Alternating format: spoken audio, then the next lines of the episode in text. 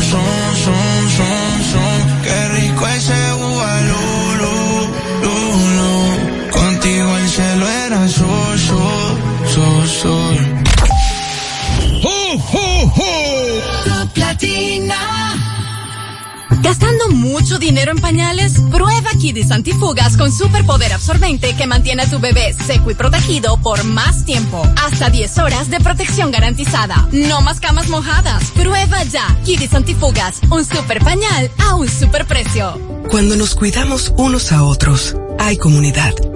Donde hay comunidad, hay más oportunidades. Donde hay más oportunidades, se vive mejor. Por eso en Grupo Punta Cana trabajamos diariamente de la mano con nuestra comunidad, con proyectos que garantizan el acceso a salud y educación, promoviendo la cultura y el respeto por el medio ambiente, porque el verdadero desarrollo solo es posible cuando es para todos. Grupo Punta Cana con la comunidad. Descubre más en www.grupopuntacana.com.do.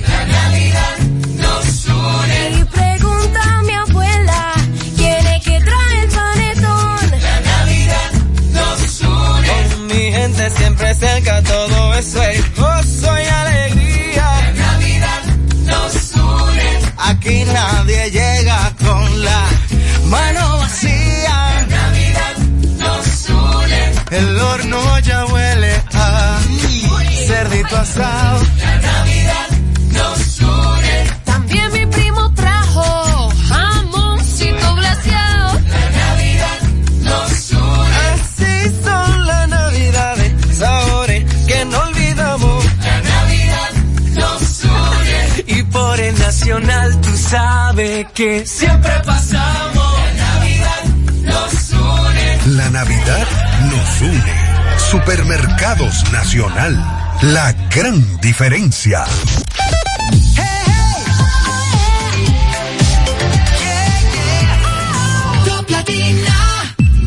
Desde ahora en Top Latina, las noticias, análisis, entrevistas, en un diálogo ameno y jovial, en No se diga más. Hola, hola, muy buenos días, bienvenidos.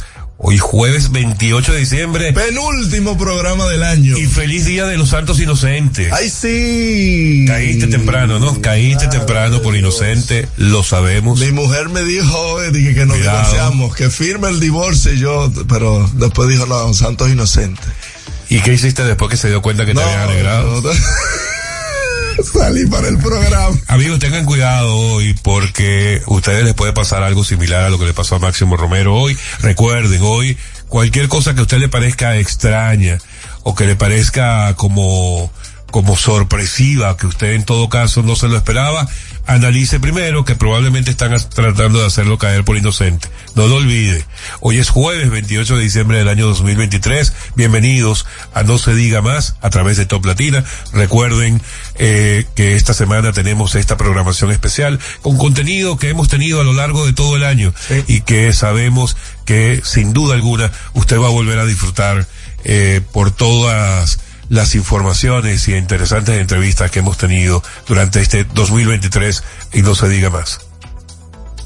Esto es parte de lo que sucede en No se diga más. A través de Top Latina. Recuerden que pueden seguirnos a través de nuestras redes sociales, no se diga más a radio en Instagram, no se diga más RD en X, así como disfrutar de nuestras entrevistas tanto en YouTube como en Spotify e incluso puede vernos en vivo a través del canal de YouTube de Top Latina.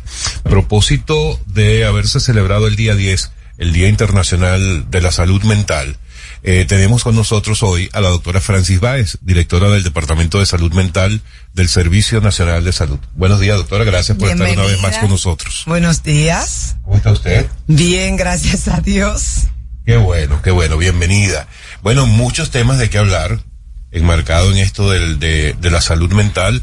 Hay incluso eh, noticias, porque ayer veíamos, y hoy está reflejado en algunos de los periódicos, eh, que las autoridades han informado, ustedes han informado, eh, que están buscando ampliar la red de salud mental en el país. Vamos a partir por allí y luego vamos hacer un recorrido completo por el tema.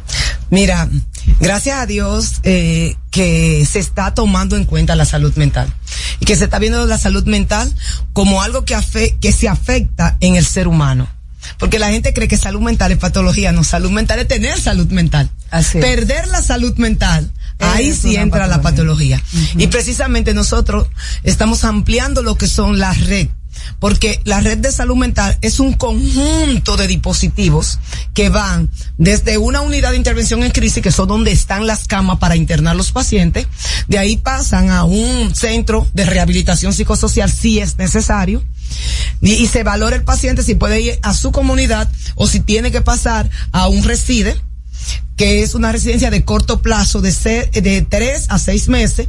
Y luego entonces vienen las residencias de mediano y largo plazo, que llegan hasta 20 años. Si el paciente no es reinsertable a la sociedad. Entonces esa red que se llama Red de Salud Mental, debe de existir en la República Dominicana y una de las cosas que estamos haciendo es intentando implementarla. A veces cree, se cree que e- es una cosa de políticas públicas, pero a veces también es una cosa de concientización social y profesional.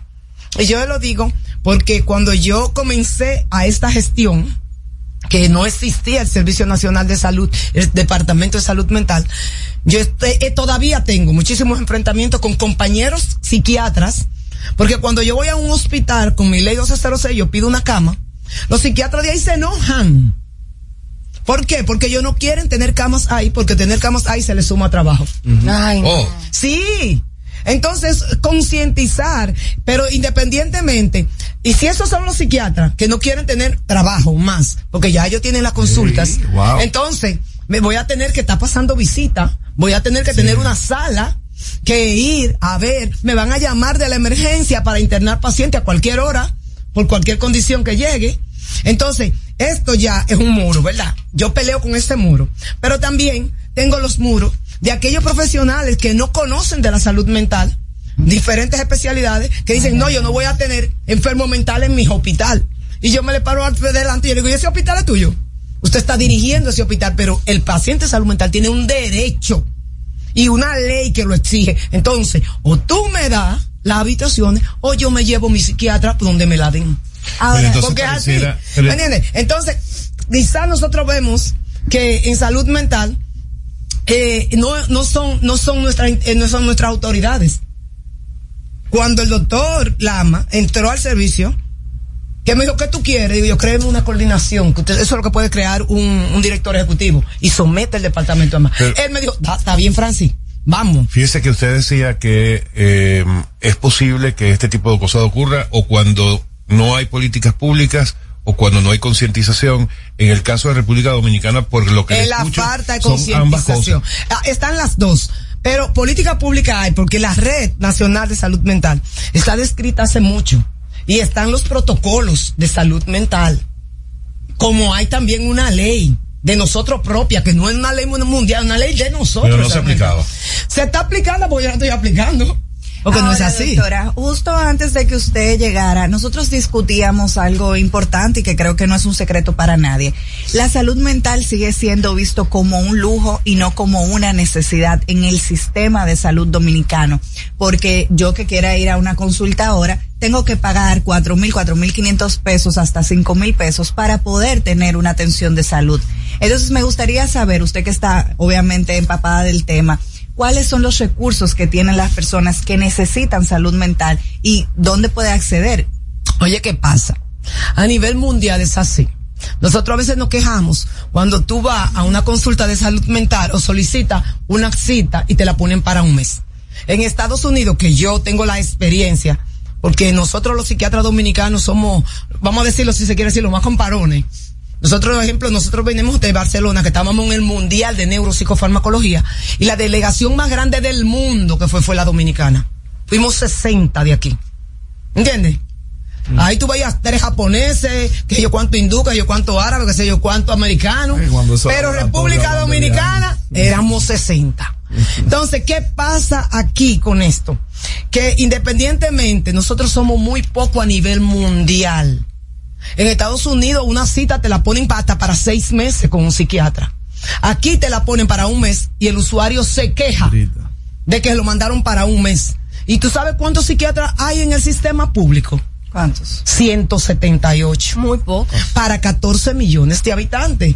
Pero que no es el sistema el culpable, que no hay psiquiatra. Yo estoy No, así. eso no deja. eh, Eh, sí deja, pero tenemos un problema. La estigmatización de nuestros pueblos reduce el interés. el interés. Y no obstante, el riesgo. Porque precisamente es estigmatizada la salud mental. Así porque nosotros nos hemos enfocado en el paciente agresivo, en el paciente peligroso. Así ¿Me es. entiendes? Y nosotros creemos que el paciente de salud mental es más peligroso que un cualquiera civil que anda ahí en la Y eso calle. no es verdad. Y no es verdad. El paciente puede estar alucinando y está tranquilo. Ahora, si tú fuiste y lo molestaste, ¿entiendes? O si quizá en ese momento la voz le dijo, mira, ya te quiere hacer daño, él se defiende porque es algo que le dice en su cabeza que tú le quieres hacer daño. El paciente enfermo mental no es agresivo porque quiere ser. Pero, ¿qué pasa? Que lamentándolo mucho, la gente aquí no quiere tampoco coger lucha. La gente quiere llegar a un hospital y que inmediatamente lo atiendan. Cuando los hospitales, en todos los sitios, en No Estados Unidos también. No, mi amor, en Estados Unidos también, y yo te lo digo, porque yo tenía tres, 72 horas esperando que mi sobrina pariera con casi 42 semanas de embarazo. Ay, mi madre. Y era en Estados Unidos. Y la niña se evacuó adentro. Mi, mi sobrina hizo fiebre y todavía no le habían hecho la cesárea. El sistema de salud? Entonces- americano tampoco eh, es bueno. O ¿Me sea, el No, pero que ese- no es bueno. ¿Me entiendes? Pero que en ningún sitio es. ¿Me entiendes? Entonces, ¿qué nosotros intentamos? no sé. Con los recursos humanos, los pocos recursos humanos que tenemos, nosotros lo tenemos recargado. Y esos mismos recursos humanos, que son tan pocos, nosotros vamos a solicitarle al MAP, por medio de, por medio de otros, de, de otras instituciones, para que le acepten la duplicidad a nivel público, porque el MAP no te acepta trabajar en dos sitios públicos, para nosotros poder dar servicio o, co- o cubrir otras áreas que tienen tanta necesidad en salud mental igual que el sistema hospitalario. Por Como- ejemplo, como- el sistema judicial, ¿entiendes? Tiene una necesidad grandísima. Sí, Eh, el Consejo de Droga tiene una necesidad grandísima. sí. El sistema penitenciario tiene otra necesidad grandísima. Que Así es. todos tienen programas para salud mental, pero no tienen el recursos humanos. ¿Y, y se está haciendo algo para promover la especialización en psiquiatría aquí en el Sí, país? mi amor, inclusive, ahora en esta, en este año, en mi tiempo era uno que entraba por año. Ahora mismo están entrando 23 por año. Muy bien. Para nosotros lograr hacerlo, ¿me entiendes? Pero tenemos un problema, que la gran mayoría de los profesionales de la medicina que entran a psiquiatría tampoco son de fronteras. Claro. Entonces, ellos no quieren irse a fronteras. En la capital. Entonces, o en la capital o en Santiago o lo más próximo a su comunidad.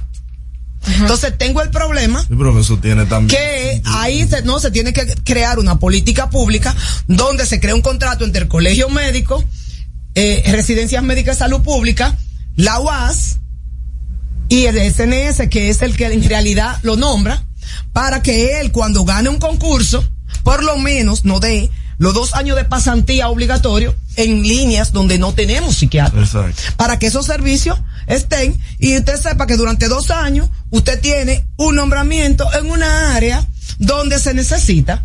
Porque yo te voy a decir una cosa, tú sabes la lucha que a mí me dio encontrar una, una psiquiatra para trasladarla a Ewell, a Ewell. Güey, No, pero que- ¿Me entiendes? Entonces, Abani fue una que vino de Venezuela y homologó todo y revisé No todo lo que yo quería. No, no, no, no. El personal que entra bajo la doctora Francis Baez de tres años para acá es un personal totalmente depurado. Inclusive el doctor dice Francis depura todo tu psiquiatra aunque no fuera nombrado en nuestra gerencia y en eso estoy. Doctora, hemos hablado mucho de psiquiatría, pero también están los psicólogos. Claro que sí. son también una mano de colaboración en esto de la salud mental. Enfocándonos en este tema de el poco acceso que tienen las personas eh, de escasos recursos a estos servicios, ¿qué red de psicólogos está a disposición de la Déjame ciudadanía? enseñarte, amor. Nosotros, cre- eh, nosotros no, nosotros asumimos una estrategia que creó la OMS.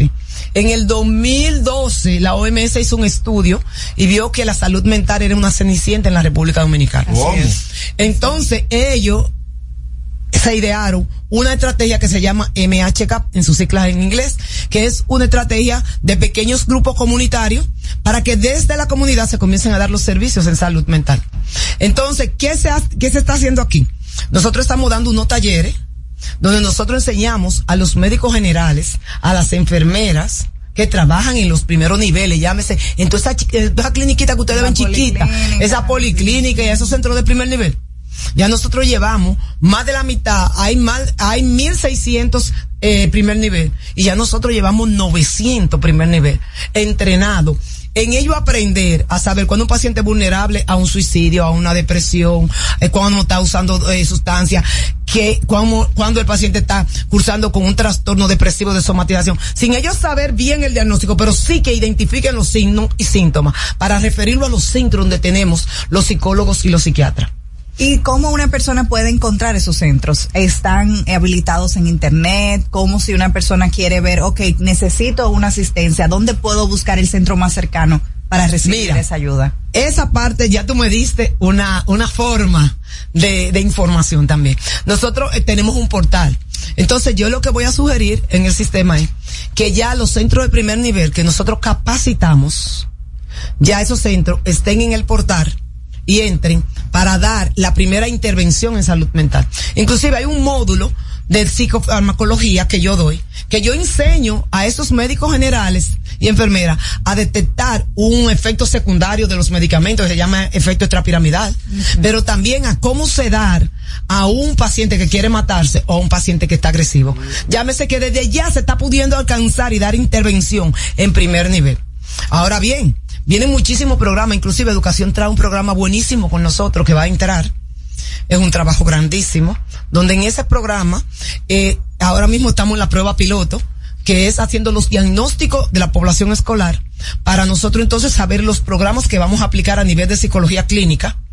Y en esos primeros niveles se van a, a instaurar psi- psicólogos, tres. Nosotros pedimos tres por primeros niveles, próximos a las escuelas, para que ellos puedan tratar clínicamente lo que es la violencia escolar, el bullying, la diserción escolar, lo, eh, lo- eh, el acoso en todos los sentidos, pero también que, eh, que, que los psicólogos le ayuden a tratar lo que son los problemas disfuncionales familiares. Y si hay algún tipo de psicopatología psiquiátrica que se determine a tiempo para que ese niño pueda ser intervenido a tiempo.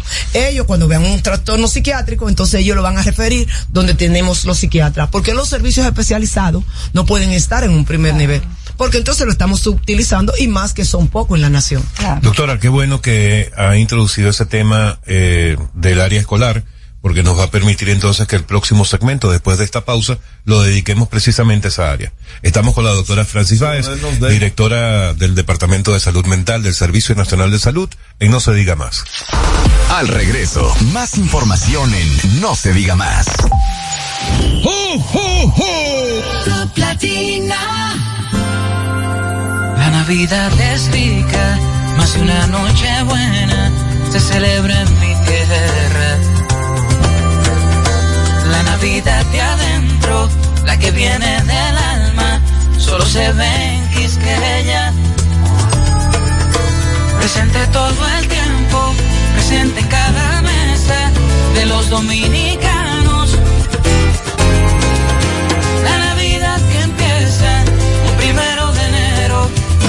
Da en mi tierra.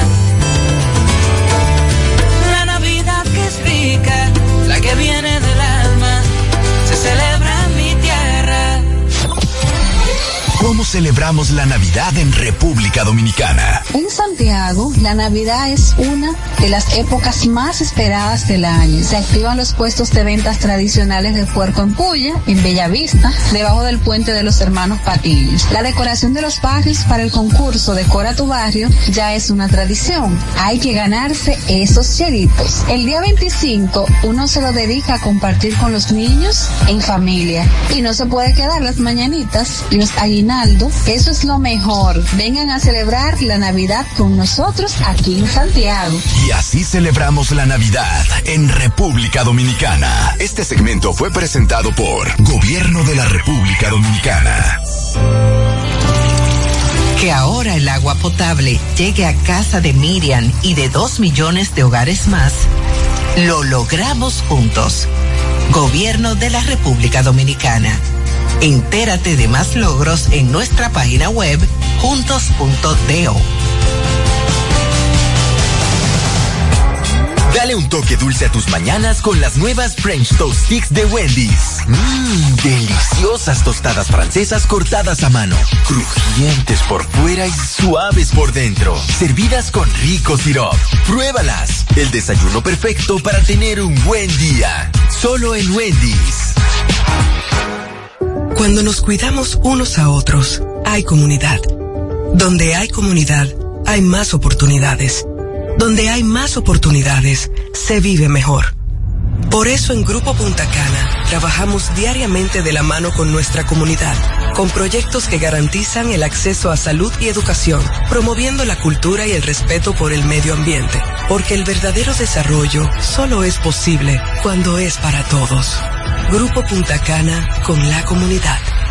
Descubre más en www.grupopuntacana.com.do.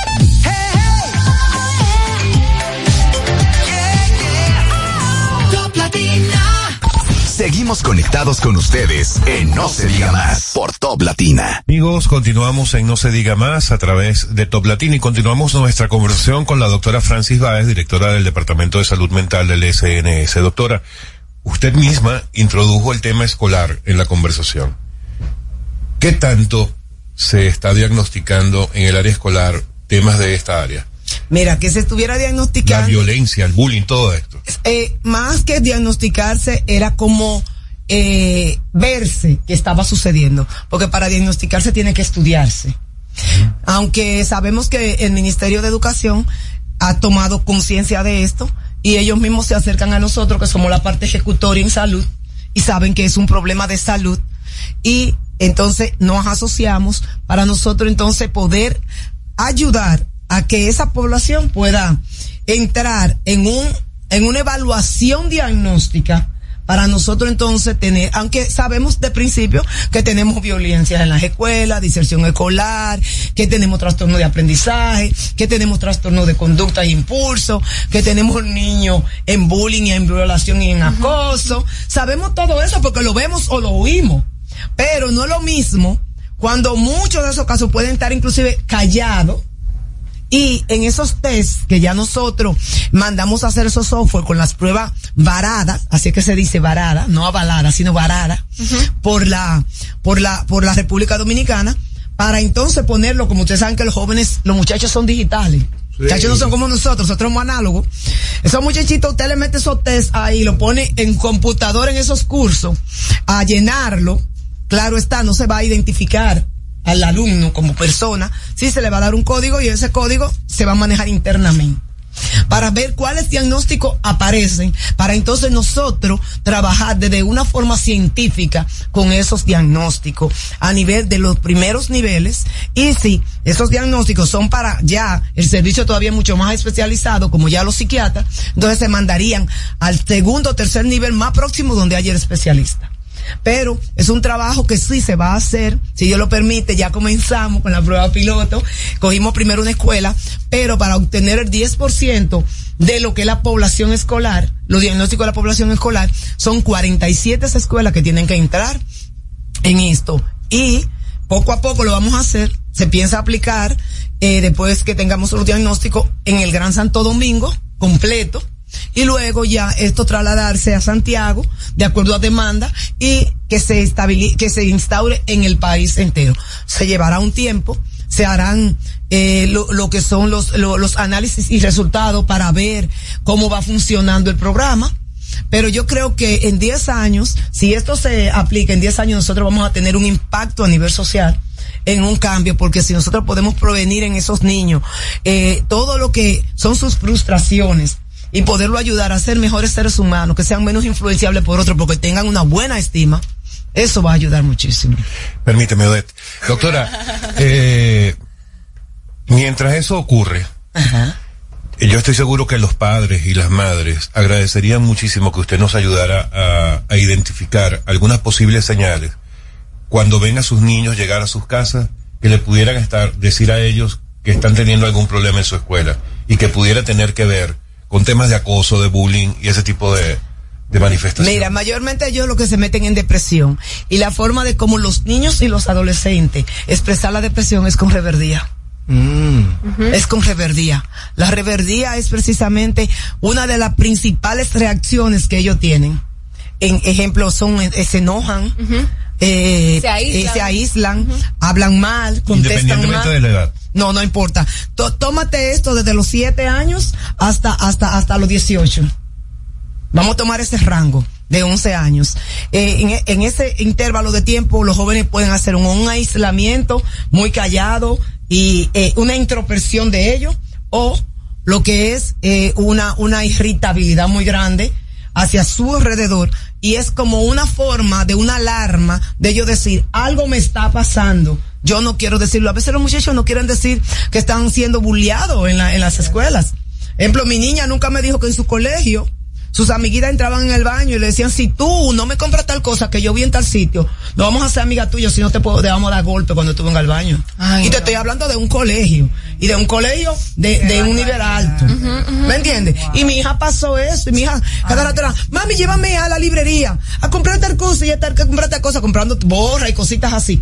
Y, y, y se la, y después yo sí, ¿dónde está? No, yo la regalé a fulana, se la regalé a mengana. Y después ella lo escribió todo ya cuando salió de ese colegio ella escribió todo y su impotencia y todas sus cosas. Y ahí ella pudo hacer una resiliencia. ¿me entiendes? y aprendió a una forma tanto que a- cuando entró allí al colegio del bachillerato no le aguantó a nadie un bullying.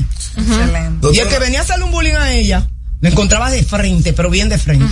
Y ella sobrevivió al bullying ¿me entiendes? pero claro está nosotros como padres a veces no nos damos cuenta porque ellos no nos lo dicen. Pero siempre hay algo en el niño que el niño te va a hacer ¿me entiendes? O ¿Y se qué te- tiene que hacer ese padre que detecta ese tipo de cosas? inmediatamente hablar con él y decirle qué te pasa, qué te está mortificando y demostrarle que tú como papá estás como equipo con él, que tú estás dispuesto a ayudarle, que tú estás dispuesto a luchar con él y que nadie se va a interponer ni le va a hacer la vida imposible porque papi o mami está aquí para defender. Doctora, los muchachos no están falta como de correazo, de vez en cuando. Mira, también eso es, eso, eso es otro tema que tiene que ver, pero ya eso es lo que es la crianza. Porque Pero fue violencia. Max, Violencia. Y de no, no, yo también, te voy a decir una cosa. Tú puedes corregir, óyeme. Exacto, ya Oye, sabemos tú- que las pelas Tú puedes no corregir, no, y no, tú no, no. puedes ver no, al no, máximo. No, lo óyeme, sí funciona. Lo que pasa es que Doctora, eh, te voy a decir la que lo que pasa. violencia física Óyeme, déjame explicar. Ah, Espérate. psiquiatra tú le estás Espérate. diciendo. Yo le estoy diciendo. Espérate, espérate. Es que te voy a decir una cosa. Una cosa es maltrato físico y otra cosa es corrección. Claro. Porque la gran mayoría de los seres humanos no sabemos controlar nuestras emociones y damos con pique, con pique no se da. Correcto. Con pique no se da. Yo Sí, estoy de acuerdo en que si un niño necesita una pela cantada o en no, explicándole el por qué, porque a veces el castigo, dice la misma palabra de Dios, y yo creo en eso más que en todo lo que yo puedo ver. que el padre al hijo que ama corrige, Mm. más aquel que no lo corrige lo aborrece. Llámese, a los niños hay que enseñarles cuáles son los límites. Y si tú no le enseñas a un niño cuáles son los límites, a veces hay niños, porque ellos tienen su personalidad. Claro. Ellos no son adultos, pero tienen una personalidad. Y ellos van a querer ejercer la fuerza, porque el ser humano, lamentándolo mucho, siempre quiere estar en control de otros. Sí, desde la más temprana edad, si no te Exacto. ponen límites. Entonces, si tú vas, tú- yo he visto niños agalleteando a su mamá porque quiere que su mamá lo baje al piso. Yo he visto niños hacerle una rabieta en una tienda y un escándalo a su madre porque su madre no le permitió tocar algún producto de la tienda. Oye, ¿Me entiendes? ¿Por qué? Porque no, la mamá no lo enseñó desde chiquito a decirle, mmm, papá. Claro. Y que le dé por la manito. Claro, si tú vienes a hincharle la mano y a romperle la mano, pero los Qué límites fuerte. hay que ponerlo. Y la Biblia dice así mismo, corría con la vara, con B corta, vara. Yo- ya yo y tengo- Dios no se equivoca. Bueno, no, yo no maltrato. Pero si yo tengo que dar correazo, yo doy. Ahí está. Yo no estoy y de mis acuerdo hijos, con bueno, yo te voy a decir una cosa. realmente, de Yo- ninguna pero te voy a decir qué es lo que pasa. Es que ustedes lo ven, violencia es un acto que daña. Ellos no están- cuando tú corriges sin pique, tú no estás Se dañando. puede corregir de una forma verbal. Mi amor, yo te voy a decir una y cosa. sin maltrato verbal. Hay niños que no te que entran. psiquiatra. No, no, es que hay niños que no te ¿y entran es en eso? No, es que yo entiendo que no hay, no hay nada que justifique Te voy a decir qué pasa. maltrato. No, pero no ninguna es maltrato. Es que eso no es maltrato, es que tú lo estás asumiendo como maltrato, pero eso no es maltrato. Es que- es una no, tú lo estás asumiendo. Oye, te voy a decir, Darle una- te voy a decir lo que es maltrato. una varita, Maltrato o sea, es. eso es- no, eso no es ninguna violencia física, escúchame. ¿Qué golpe le provocó? ¿Qué ruptura de hueso le provocó? Más violencia física es que tu niño, tu chiquito, tú no le digas, "Hmm", cuando es bebé dándote galletas. Y que él te esté dando galletas delante de la gente. Exacto. Y tú no sepas corregirlo. ¿Tú sabes por qué la palabra ya no funciona? Porque nosotros los padres no corregimos a nuestros niños desde sus primeros meses. Los Claro. niños son pequeños manipuladores. Eso el niño, te- el niño si dice yo quiero comer toda la noche, yo voy a comer toda la noche, los pajaritos no comen de noche Sí, sí, me- y son más Claro, chiquitos. y- y- Entonces, ¿qué pasa? Que si nosotros no instauramos las reglas del diálogo desde el niño pequeño, diálogo, entonces como tú acuerdo. quieres venirme a instaurar una regla de diálogo con un niño de dos años, de tres, de cuatro, de cinco, no. Si un papá, claro, sin maltrato, un papá, un papá. Claro. Yo tengo una nieta Una y y de dos años casi. Y a mi nieta yo, ella me mira y me dice, mamá, digo, yo, dime, cuando quiere tocar uno de los cosos de las mesas que son de cristales. Y yo digo, "Mm, ahí no. Porque, pero ya mamá, desde chiquita, cuando yo hice el primer pique que quería tirar la cabecita para atrás, le dije, "Mm, Cuidado. Mamá no le gusta eso. No, y- Oye, pero yo aprendí el diálogo pequeña. Claro, y yo no le he dado el primer bien. papá a mi hija. Exacto. Pero si hay que hacerlo, yo lo hago y yo no estoy haciendo maltrato, porque yo no le voy a romper ni un hueso, No. yo no le voy a provocar una herida con una vara, ni nada por el estilo. Que hay padres que lo hacen, hay padres abusadores. Pero sobre y yo todo- no digo que no, pero que dieron con pique porque la proporcionalidad, la proporcionalidad del castigo eh, y del hecho que cometa el niño es importantísimo. Por eso que usted- que usted Mira, ejemplo, que una no- forma de castigar, facilísima. Los hijos míos, el castigo que yo le daba era que lo ponía de espalda a la pared. Claro. Le decía, usted ni se va a mover ni va a mirar para Sí, atrás hasta que claro. yo no diga. Señores, a los tres minutos ya el niño está cansado Sí, sí, sí. de estar parado, está harto de mirar la Ya pared no y hacer, comienza a llorar y a arrepentirse de lo que no. hizo. Pero tú tienes que buscar cómo se arrepienta. castigo. Pero bien, hay castigos hay papás que le dicen al hijo, póngase de espalda y el muchachito ni se pone y lo mira. Ay, y el muchachito lo reta. ¿Tú sabes por qué? Porque no, desde pequeño no les sembró esa forma de respeto. Entonces, a esos niños que hay que buscar un método un poco más fuerte para que ese niño sea sometido. Y así vendrán personas que desde chiquitos no se someten y rompen reglas. Tengo un emprendimiento. Y no lo doctora. cumplen. Voy a poner un negocio de varitas de, de tamarindo. Ay, no, de tamarindo cortan. ¿Cortan? No, no, no, de guayaba son más fácil, pero de la ramita de la Ah, no, pues tú punta. matar. No, porque de la ramita de la punta. Yo te voy a decir una cosa, a mí no me mataron. Vamos, vamos a hacer una nueva pausa y continuamos las conversaciones, doctora. Estamos con la doctora Francis Báez, directora del Departamento de Salud Mental del SNS y no se diga más. Al regreso, más información en No se diga más. Top Latina. La Navidad es rica, más de una noche buena se celebra en mi tierra. La Navidad de adentro, la que viene del alma, solo se ve en Quisqueya. presente todo el tiempo, presente en cada mesa de los dominicanos. La Navidad que empieza un primero de enero, solo se da en mi tierra. La Navidad que es rica, la que viene del alma, se celebra en mi tierra. Que ahora Leonardo y 60 mil dominicanos más tengan su título de propiedad, lo logramos juntos. Gobierno de la República Dominicana.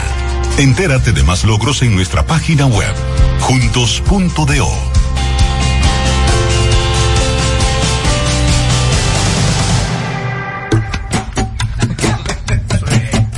La Navidad nos une. Llegó la tía Juanita y trae funda verde. La Navidad nos une. Llena de turrón y chocolate pa'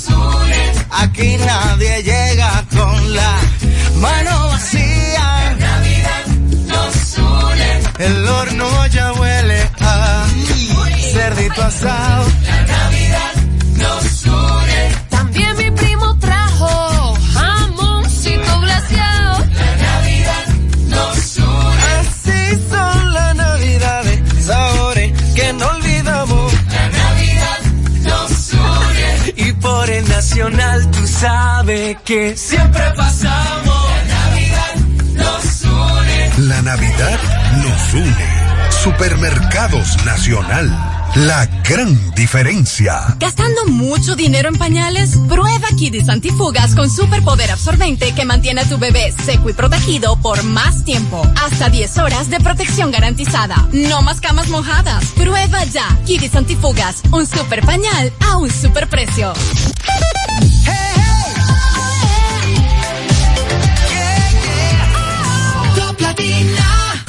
Seguimos conectados con ustedes en No se diga más por Top Latina. Amigos de vuelta en No se diga más a través de Top Latina. Máximo, Hablábamos- de, bueno, de los niños, pero me gustaría que nos enfoquemos en la población en general. ¿Cuáles son esos hábitos que debemos de tener para preservar y cuidar la salud mental?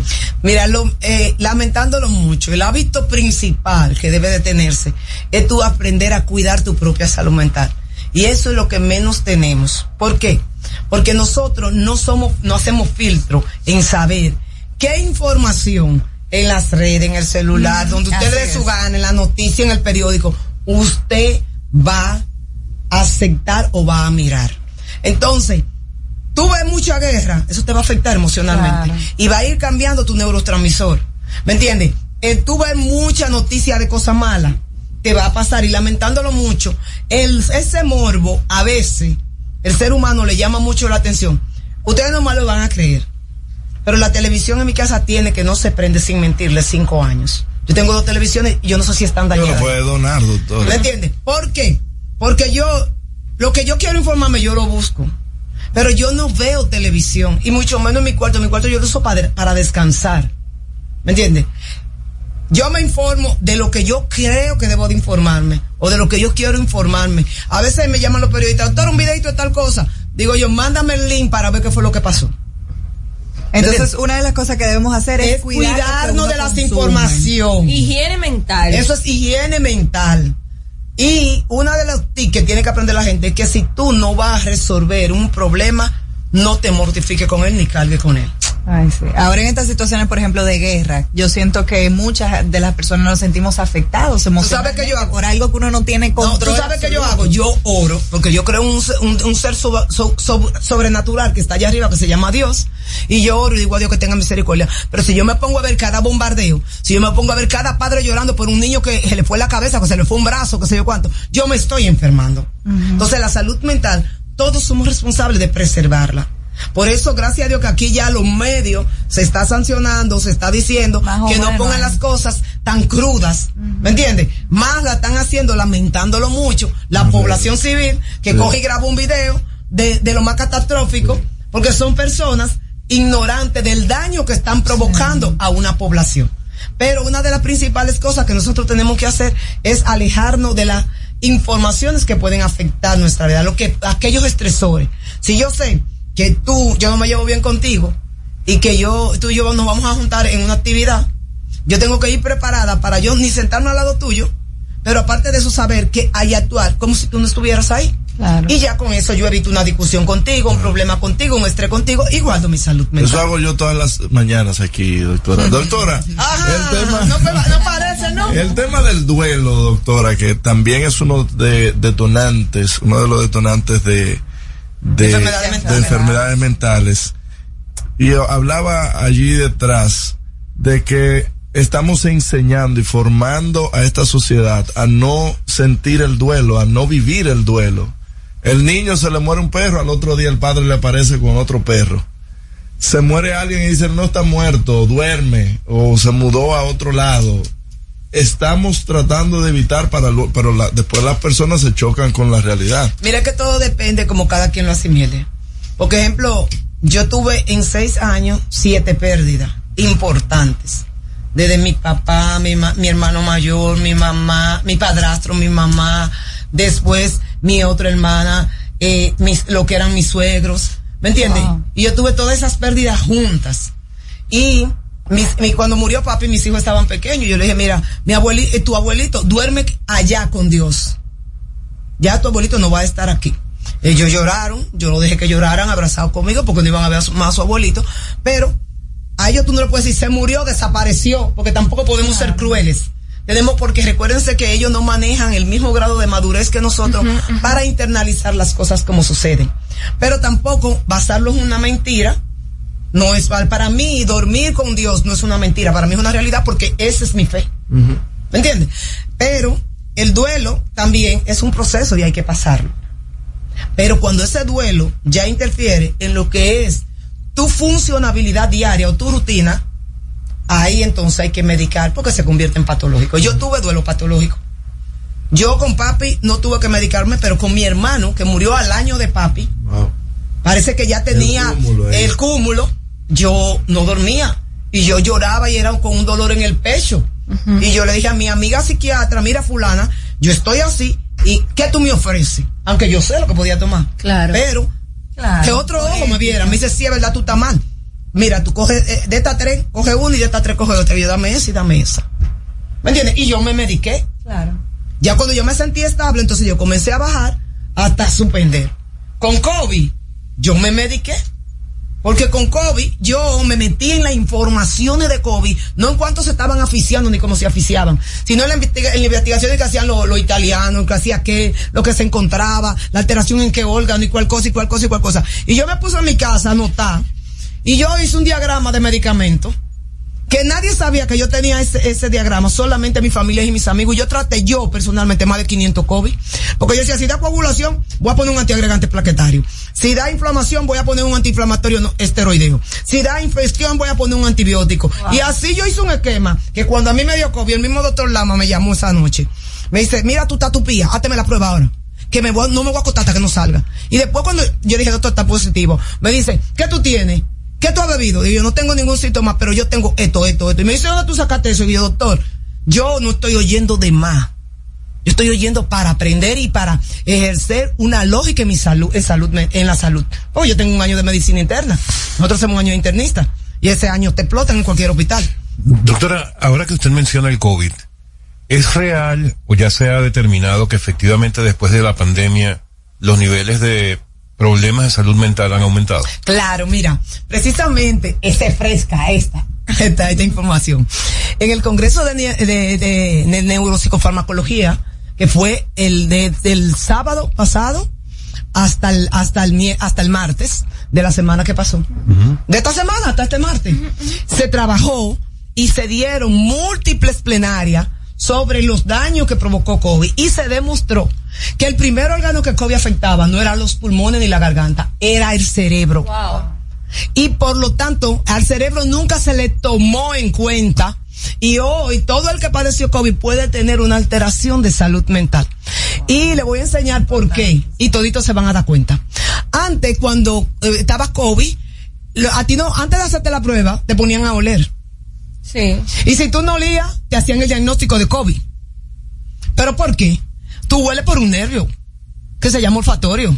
¿Y de dónde viene ese nervio? Directamente del cerebro. Entonces, si ese nervio se bloqueó, ¿dónde se bloqueó? Allá arriba. Entonces luego se hicieron estudios y se vieron que COVID tenía una predilección por las células gliares que están en el cerebelo. Y que en el primer sitio donde COVID entraba era directamente al cerebelo, cogía las células gliares, entonces dañaba el olfatorio, dañaba el gustativo, y por eso el gusto se alteraba.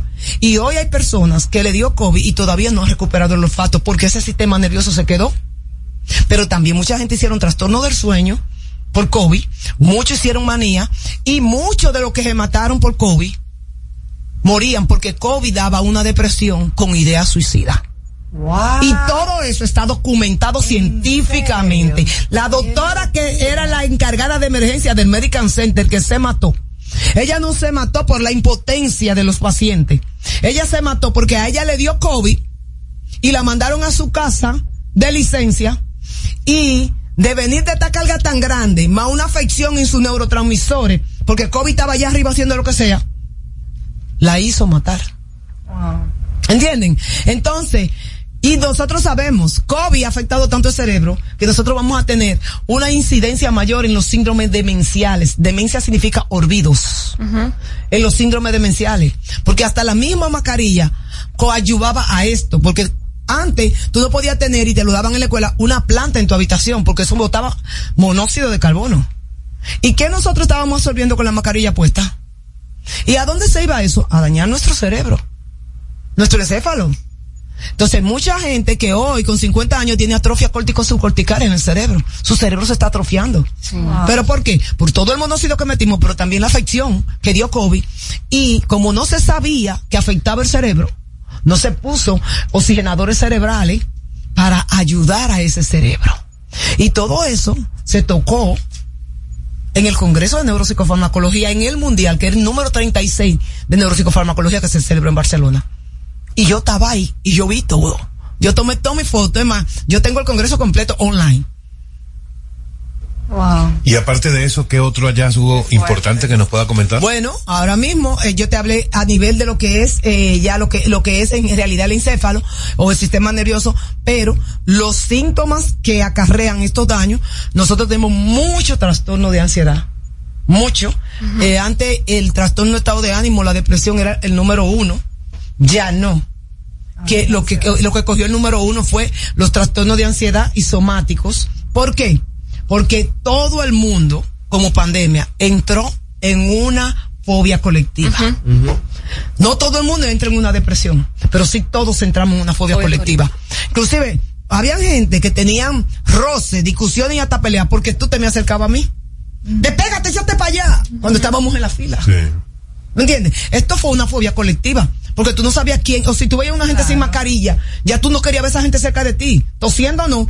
Y si una gente tosía, aún con mascarilla, pues nosotros salía le, salíamos corriendo, ¿me entiendes? Con una estigmatización grandísima. Y esto nos metió en fobia. Esto nos metió en fobia a todo. Y mucha gente se quedó desarrollando trastorno del estado de ánimo, pero más trastorno de ansiedad. Y la ansiedad ahora mismo, usted ve que hay gente que está en su casa y siente que se le ve el aire, siente taquicardia, se siente asustado y se siente tembloroso y no sabe de qué. Pero fue un, un trastorno de ansiedad que desarrolló durante pandemia. Tres años después, doctora, tres años después de, de esto que usted está comentando, hemos aprendido al respecto, cada quien en lo individual, eh, hemos tenido un crecimiento al respecto. Si viene otra pandemia, nosotros sabremos cómo afrontarla o, o, o estamos varados todavía. Mira, todo, toda situación da un aprendizaje, poco que mucho. Hay muchos que aprendieron muy pocos y vemos muchos que aprendimos mucho. Inclusive, se pensaba que todo el mundo iba a amar más la humanidad, iba a ser más amoroso. Y nosotros hemos visto que después de COVID hay un aumento en las violencias. Pues la gente está más irritable, la gente está me- eh, menos tolerante, ¿me entiendes? Tiene una, una baja tasa de, de tolerancia. Y esto, tú dices, ¿qué pasó? Pensábamos que íbamos a amar a todo el mundo y nos íbamos a querer como humanos.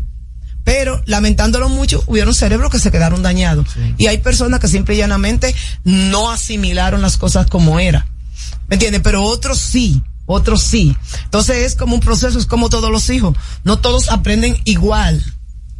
Cada uno lleva su, Su ritmo. su ritmo. Entonces, pero yo creo que si viniera otra pandemia que Dios no libre, pero eso está también está en la Biblia, que eso van a seguir viniendo, ya nosotros tenemos un entrenamiento, que lo que tenemos es que prepararnos para nosotros evitar aquellas cosas que nosotros no sabíamos adaptarnos.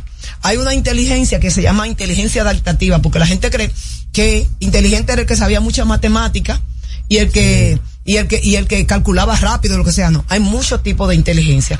Y una de las inteligencias que más falta hace al ser humano es la inteligencia adaptativa.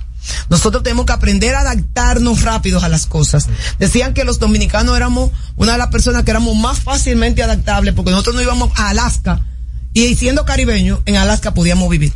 Pero la inteligencia adaptativa relacional, lamentándolo mucho, esa es muy difícil. Por eso yo a ti no te soporto. Y tú, yo, tú sí me caes mal. Por eso. ¿En serio? Pero no, oye. por, por eso, mira aquella. Por eso vivo pendiente de tu vida. Ella se cree una santa. ¿Me entiendes? ¿Por qué? Porque yo no te acepto como tú eres, ni te acepto como tú eres. pero yo quiero que me acepten a mí como yo soy. Entonces, eso es una inteligencia adaptativa relacional. Yo llegué a un lugar, yo no puedo cambiar la gente. Eso, ejemplo, yo lo he trabajado duramente con mi niña. Y mi niña eso me le ha subido la estima grandísimo, porque mi niña sabe que ella llegó a una universidad, pero ella no va a cambiar a la profesora, no va a cambiar al profesor, ni va a cambiar al compañero. Ella fue a pasar una materia y aprender esa materia, y ella sabe que eso por corto tiempo que va a durar, y que las cosas vendrán otras, y ella aprenderá a, a- a vivir con eso durante el tiempo que le toque y así sucesivamente, hasta lograr sus objetivos. Pero eso tenemos que trabajarnos todos. A mí me dicen, tú hablas con todo el mundo. Yo le dije, sí, yo soy ciudadana del mundo. Como debe ser. En Barcelona, yo hablaba con el español, con el africano, no sé yo cuánto. Y todas las amigas se quedaban así. Decían, ¿y cómo tú puedes? Y yo, porque yo tengo una inteligencia relacional. Y tengo una inteligencia adaptativa, pero eso hay que trabajarlo. Eso no es fácil. Doctora, vamos a hacer una última pausa por el día de hoy y volvemos para conversar de nuevo con el tema de la ampliación de la red del Sistema Nacional de, de Salud Mental en el Servicio Nacional de Salud. Estamos en No se diga más. Al regreso, más información en No se diga más.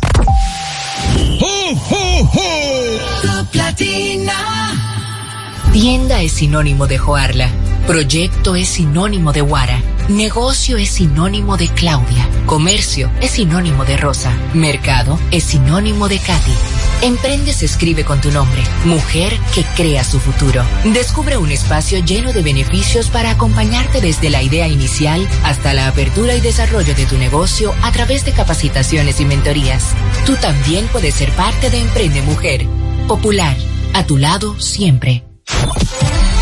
¿Cómo celebramos la Navidad en República Dominicana? En Santiago, la Navidad es una de las épocas más esperadas del año. Se activan los puestos de ventas tradicionales de Puerco en Puya, en Bellavista, debajo del puente de los hermanos Patiños. La decoración de los barrios para el concurso Decora tu barrio ya es una tradición. Hay que ganarse esos chelitos. El día 25 uno se lo dedica a compartir con los niños en familia y no se puede quedar las mañanitas y los aguinaldos. Eso es lo mejor. Vengan a celebrar la Navidad con nosotros aquí en Santiago. Y así celebramos la Navidad en República Dominicana. Este segmento fue presentado por Gobierno de la República Dominicana.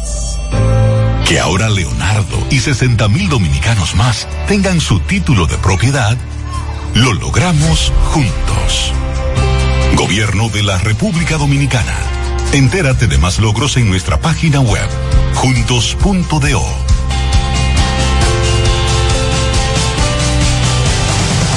Tenemos una tierra buena, fértil, con frutos que hacen que un país pequeño se vea gigante.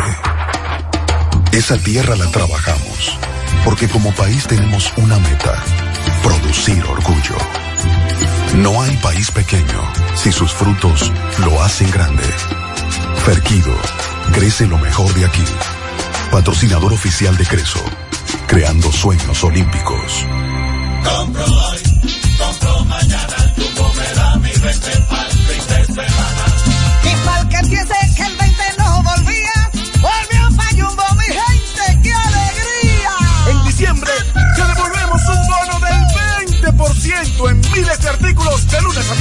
para que los uses los fines de semana de diciembre y del 2 al 6 de enero. Lo bueno se repite y en Navidad Jumbo es lo máximo.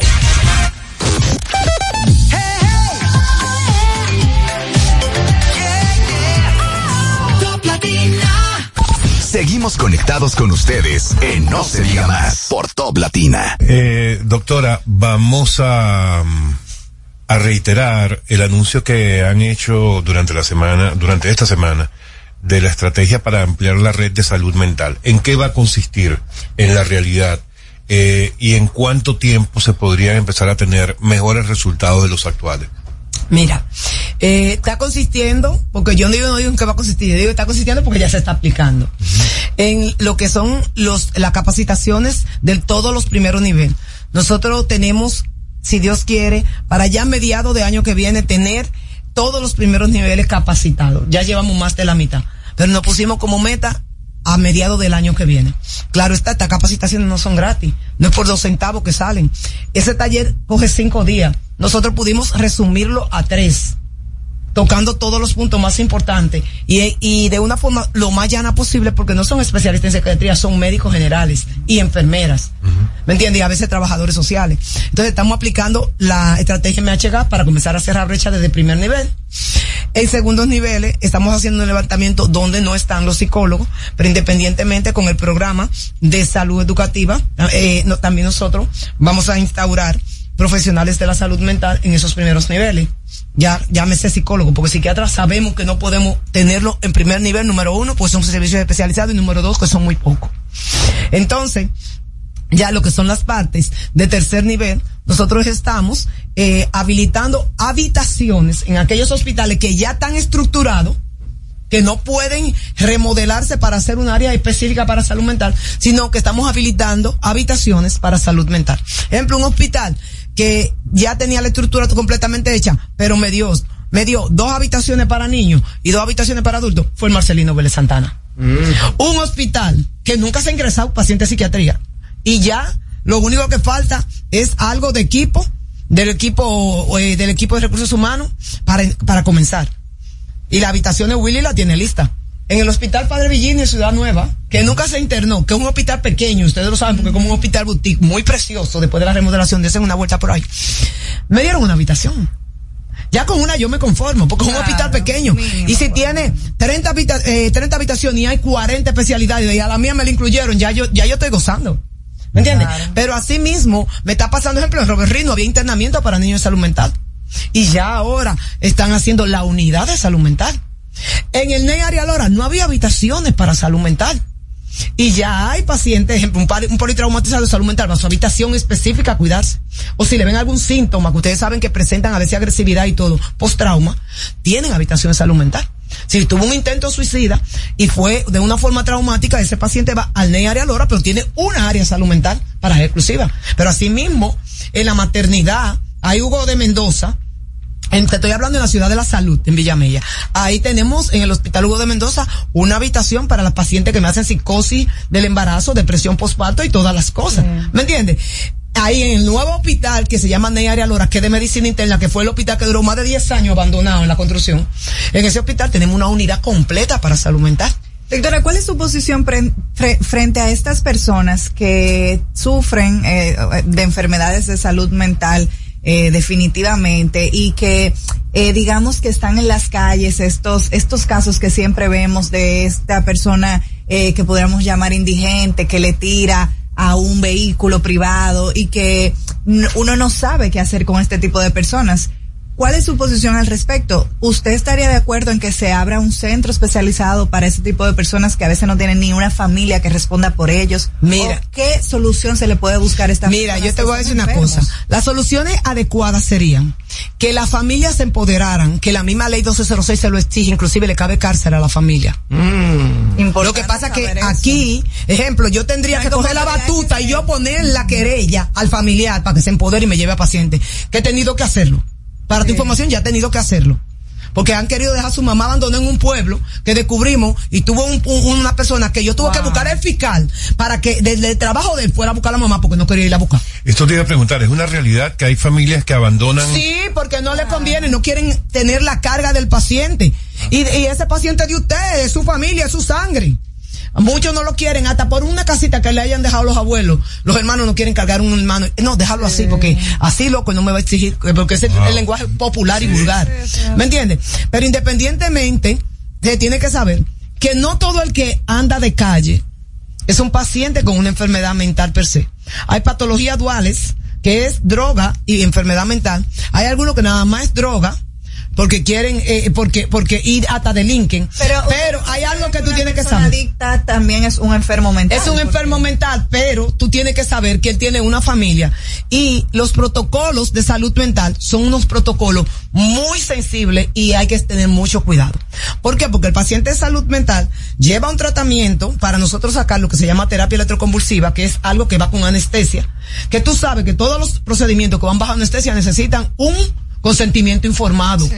Entonces, lamentándolo mucho esos pacientes que están de calle, a veces nosotros tenemos que cogerlo corriendo el riesgo a nivel legal.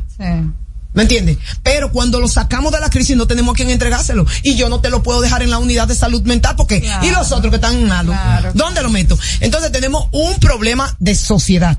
Pero que haya, que existe un hospital psiquiátrico, número uno, debe ser imposible por una sola razón y apréndanlo.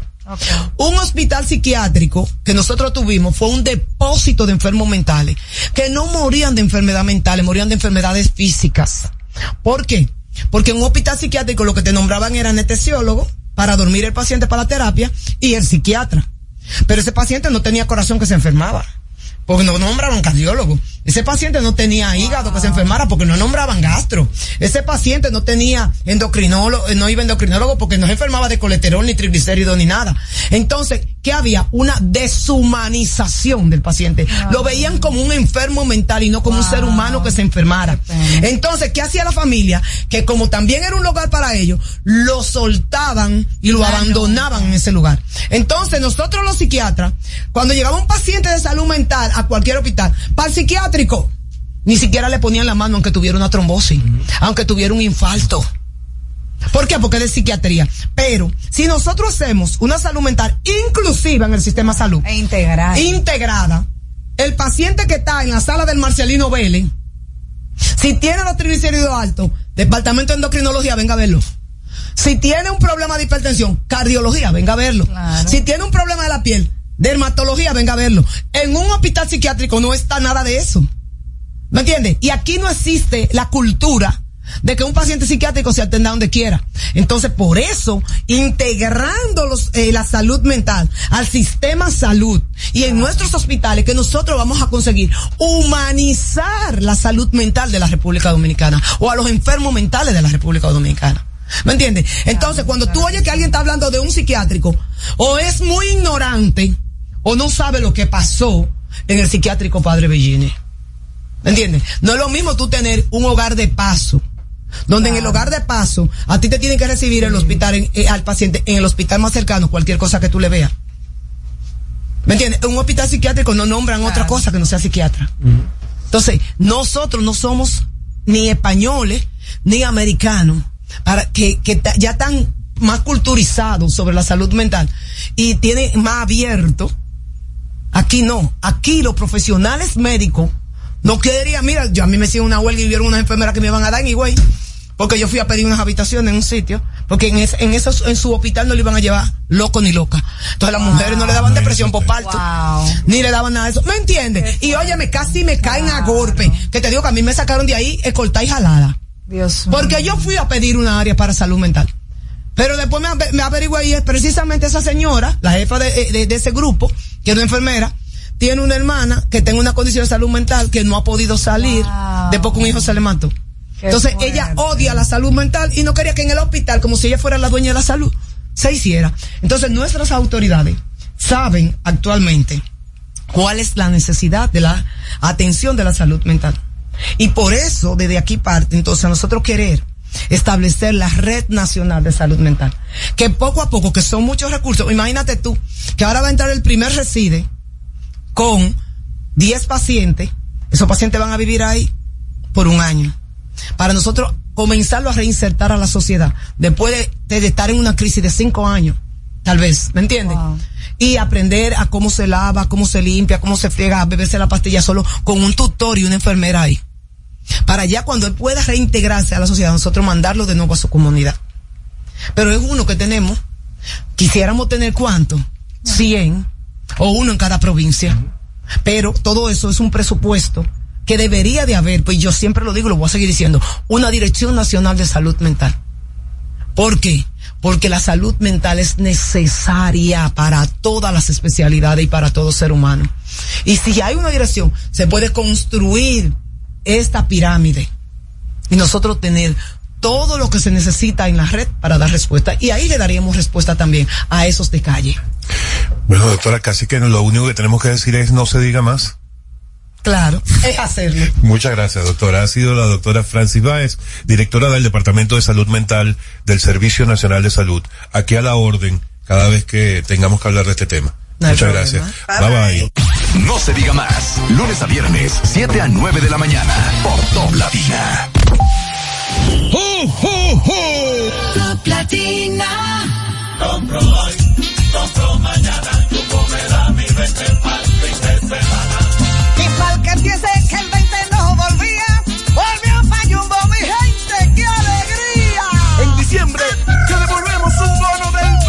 20% en miles de artículos de lunes a viernes para que los uses los fines de semana de diciembre y del 2 al 6 de enero. Lo bueno se repite y en Navidad Jumbo es lo máximo. Que ahora el agua potable llegue a casa de Miriam y de dos millones de hogares más, lo logramos juntos. Gobierno de la República Dominicana. Entérate de más logros en nuestra página web juntos.do. Aprendo en el colegio. Me llena de energía. Me brinda vitaminas. Para ganar el juego. Creciendo sano y fuerte. Todos tomamos Fortimal Kids. Un brazo de poder en cada cucharada. Fortalece el sistema inmune de tus hijos con Fortimal Kids. Fuente de omega, vitaminas A, D y extracto de malta. Con rico sabor a naranja. Un producto de laboratorios Dr. Collado. Cuando nos cuidamos unos a otros, hay comunidad. Donde hay comunidad, hay más oportunidades. Donde hay más oportunidades, se vive mejor. Por eso en Grupo Punta Cana trabajamos diariamente de la mano con nuestra comunidad, con proyectos que garantizan el acceso a salud y educación, promoviendo la cultura y el respeto por el medio ambiente, porque el verdadero desarrollo solo es posible cuando es para todos. Grupo Punta Cana con la comunidad. Descubre más en www.grupopuntacana.com.do. El Ministerio de Industria y Comercio y MIPIMES, en alianza con diversas instituciones públicas y privadas, presenta el evento digital más completo del Caribe, Encadena.do, la primera feria virtual de encadenamiento productivo que se celebrará los días 17, 18 y 19 de enero del 2024. Regístrate gratis hoy mismo en www.encadena.do. Farmacia Medicar GBC es la farmacia de todos los dominicanos, con un 20% de descuento en las compras en las farmacias, 20% de descuento también en las compras que realizas a través de nuestra aplicación que puedes descargar en Google Play o en Apple Store como Medicar GBC. Gracias por preferirnos y hacernos la farmacia de todos los dominicanos. Seguimos conectados con ustedes en No Se Diga Más por Top Latina. Estamos de regreso en No se diga más. Recuerda que puedes contactarnos a través del 809-542-1017 y también a través de las redes sociales. En Instagram No se diga más radio, en Twitter No se diga más RD. Y bueno, señores, estamos en cabina muy bien acompañados en esta mañana. Tenemos tenemos plato fuerte. tenemos plato fuerte. Nuestro invitado de esta mañana, César Dargán, vicepresidente ejecutivo del Consejo Nacional de la Empresa Privada CONEP. César, bienvenido. Vamos a recibirte con un fuerte aplauso. Gracias. Aquí en No se diga más. Gracias Karina, Alex Máximo, qué placer estar hoy en cabina. Había conversado varias veces con ustedes, pero primera vez que aquí en cabina. Sí, sí, un, un- de verdad una, una fuente de consulta muy constante que te utilizamos mucho vía telefónica. Y tenemos mucha tela que cortar en el día de hoy. Porque no se diga más y Que arranquemos. no se diga más. Vamos a empezar con el código de trabajo. El tan esperado código de trabajo que tantos dominicanos esperamos que cuándo es que se van a poner de acuerdo. ¿Cómo van esas discusiones? Mira, yo creo que la dimensión del reto que tenemos por delante es lo que ha hecho posiblemente más difícil el cumplir con los tiempos de las expectativas. ¿A qué me refiero? Es un código laboral que este año eh, cumplió ya 31 años, eh, desde el año 1992. Ha pasado. Es un código de un país que posiblemente ya no existe y de un mundo que ya no existe. Entonces, contrario a lo que se quiere creer de que eh, son temas específicos, la cesantía, para no darle muchas vueltas a- al asunto, eh, no, son muchas cosas. Hay procedimientos desfasados, con plazos que no se cumplen. Hay modalidades de trabajo que han surgido en el tiempo que no están reguladas por nuestro código. El Hay jornadas, por eh, ejemplo. por ejemplo, eh, hay jornadas que ya no tienen, no son tan estrictas como eran antes y precisamente la, la, la pandemia nos llevó a nuevas modalidades del trabajo. Entonces hay muchas cosas que hacer. Eh, el diálogo avanza. Eh, el diálogo tripartito sigue tratando de lograr esos consensos y veamos cómo los tiempos políticos permiten que estos acuerdos puedan refrendarse. El sector Este- sindical, ¿cómo, Dame un segundito, Darío, antes de pasar con otro tema, pero esto me preocupa porque entonces el presidente Luis Abinader no va a poder decir que en su primera gestión de gobierno se logró el consenso con el Código de Trabajo, considerando estas trabas. Mira, Karina, yo creo que hay temas que eh, para que seamos exitosos lo que tenemos es que despolitizarlos. Y el código laboral, la reforma del código laboral, reformas estructurales que requiere nuestro país deben ir más allá de una gestión de gobierno. Si él no puede decirlo, los anteriores tampoco pudieron hacerlo, eh, y como dominicanos, ojalá sea en esta gestión que podamos seguir avanzando y, tener esos consensos. El sector sindical está acorde con ese planteamiento, con el asunto de la, porque es un código, parece un poco ya anacrónico, ¿no? Eh, ¿Qué ha dicho el sector sindical? El, el- el sector sindical defendiendo legítimamente las posiciones de los trabajadores y las reivindicaciones que durante tantos años se han podido lograr, está participando en la conversación, está en la mesa. En algunos puntos hemos podido lograr acercamientos y acuerdos y en otros, eh, soy sincero, y todavía tenemos amplias diferencias. Con la Entonces, cesantía, sobre todo. Sí, con la cesantía hasta este momento no ha habido flexibilidad por parte del sector laboral. Sí ha habido flexibilidad por parte del sector empleador.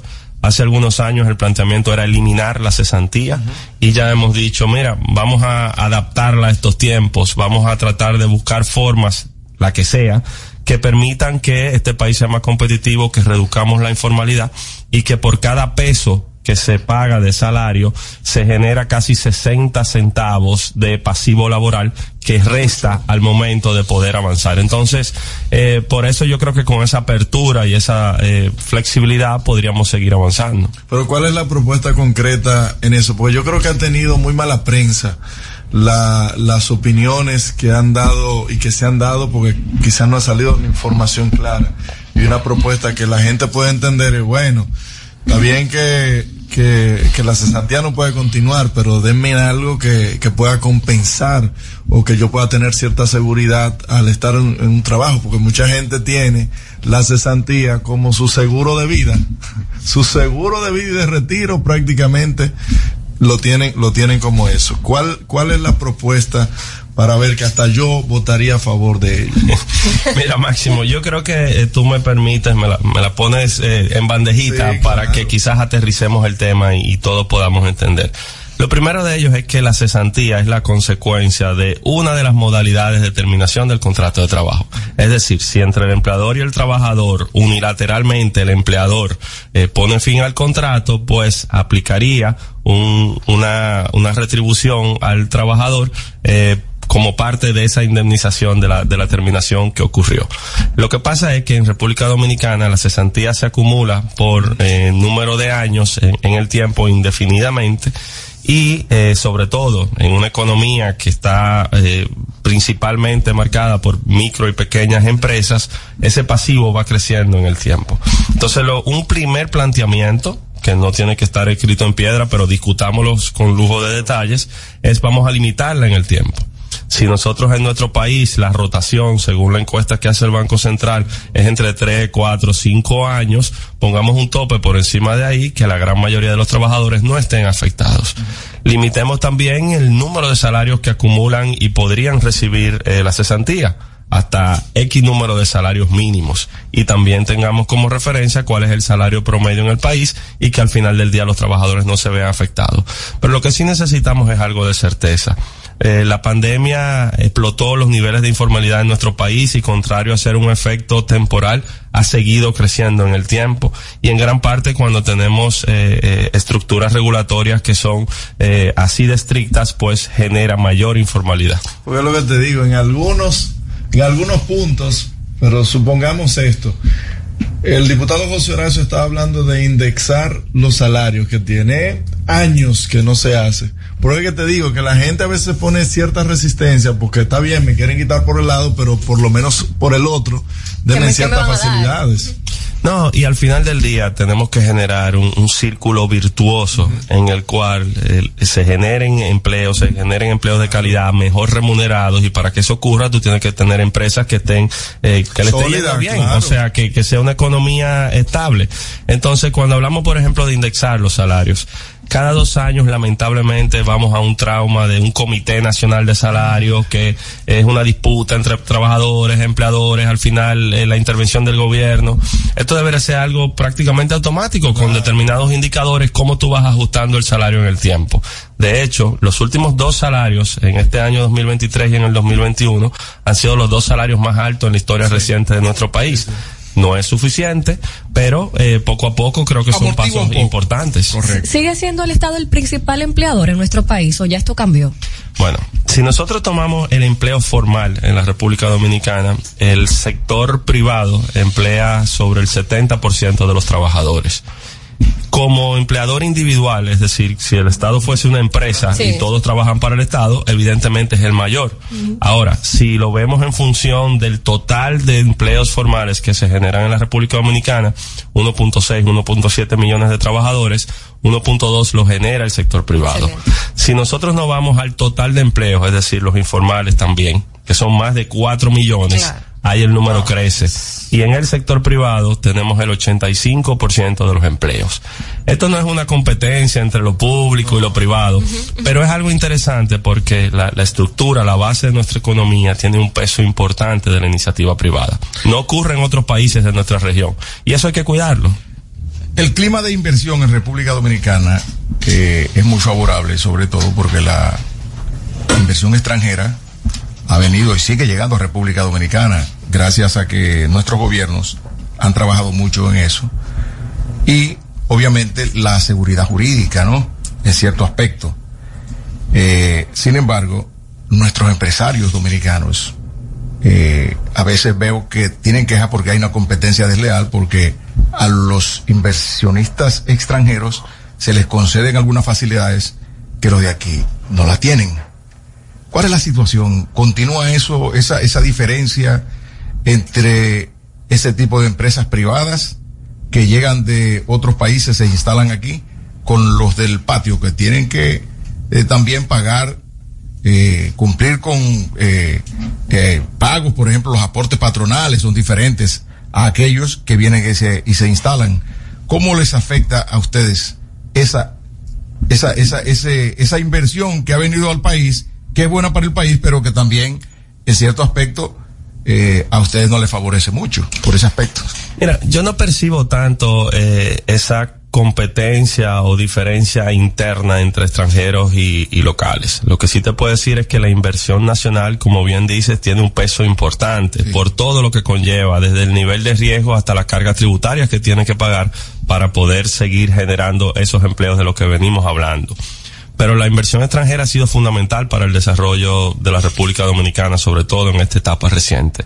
Entonces lo que estamos viendo, y más si nos comparamos en, un mundo globalizado, no es solamente cómo internamente se generan estas distorsiones, sino cómo nuestras condiciones pueden competir con la que tienen otros países de igual de condición que la República Dominicana. Entonces, al final del día, eh, hay situaciones que afectan tanto al dominicano como al extranjero. Por ejemplo, excesos de burocracias en determinadas instituciones. Cuando tú solicitas un permiso y no tienes claro en qué tiempo te tocará que te respondan, o más bien cuáles son los criterios que han utilizado para otorgártelo o denegártelo, ese tiempo vale oro y puede afectar inclusive el compromiso que se hagan de inversiones a futuro. Entonces, trabajar de manera conjunta con el gobierno para ir desmontando esas trabas sigue siendo un tema relevante. Y eso es algo que afecta al extranjero y, y, y establece y, y afecta al, al, al local también. Entonces, hay otras situaciones que podrían parecer eh, distorsiones, como por ejemplo que existen regímenes especiales con determinadas exenciones. Sin embargo, al final del día, mientras promovemos que se produzcan encadenamientos en nuestra propia economía, ese círculo virtuoso del que hablaba hace un momentico debe funcionar y, todos estar conformes. Mira, sabe que a mí yo siempre he dicho y siempre he relajado con la familia de que yo voy a ser empleado la vida entera porque el tema de emprender aquí es un tanto complicado. Ya tú hablabas, por ejemplo, de temas laborales como, como la cesantía, que es una carga directa al empresario. Tú tienes el tema de la falta de competitividad con lo que tiene que ver con el sector eléctrico. Tienes que pagar una tarifa eléctrica Altísima. Altísima y más ahora en verano que se la se cogen de ahí, oíste. se cogen de ahí, no, que el calor, que consumen más. Y tiene que ver también con la mano de obra de que muchas veces tú no tienes una mano de obra cualificada porque eh, la escolaridad, el porcentaje no, no es tan alto como lo que debería ser como en otros países. ¿Qué tan difícil es para emprender en, en la República Dominicana? O, o, si es fácil, quizás. Mira, el, yo... el, vaso medio lleno y el vaso medio vacío. Sí. Eh, yo creo que con muchas condiciones adversas, los dominicanos por naturaleza somos emprendedores. Los dominicanos le buscamos la vuelta a la cosa y tiramos para adelante. Sí. Eh, sin embargo, efectivamente, eh, emprender en, en, un ambiente como el que estamos viviendo, de incertidumbre en mercados internacionales, de inestabilidad, eh, representa un reto importante. Nosotros en el Consejo Nacional de la Empresa Privada justamente ahora estamos iniciando la décima convención empresarial. Es un encuentro que hacemos cada cuatro años precisamente para formular propuestas de desarrollo en el periodo previo a las elecciones nacionales. Oh. Los resultados de esta convención deben estar listos en el mes de noviembre, cuando ya los partidos políticos tengan sus candidatos eh, electos. Eh, a partir de ahí. Ah, no, pues por eso debieron hacerlo hace dos años. Al ritmo bueno, que vamos. Aquí no salimos de. todavía, todavía eh, eh, no son formales, ¿verdad? Entonces, eh, si nosotros comparamos lo que hicimos hace cuatro años, en el año 2019, se plantearon cuatro grandes retos. Uno de ellos era eh, repensar nuestro modelo de desarrollo económico y social. Uh -huh. Y me refiero a que cuando vemos las cifras de cómo ha estado la República Dominicana en su desempeño económico, va bastante bien. Sin embargo, cuando vemos lo que ha ocurrido en países como Chile, como Perú, como México, como Colombia, que han, que han sufrido cambios radicales, en gran parte medían ese desempeño económico, pero no estaban midiendo el desarrollo social. Y el desarrollo social es tan fundamental como el desarrollo económico que pueda tener un país. En segundo lugar, promover la innovación orientada hacia la ganancia de productividad.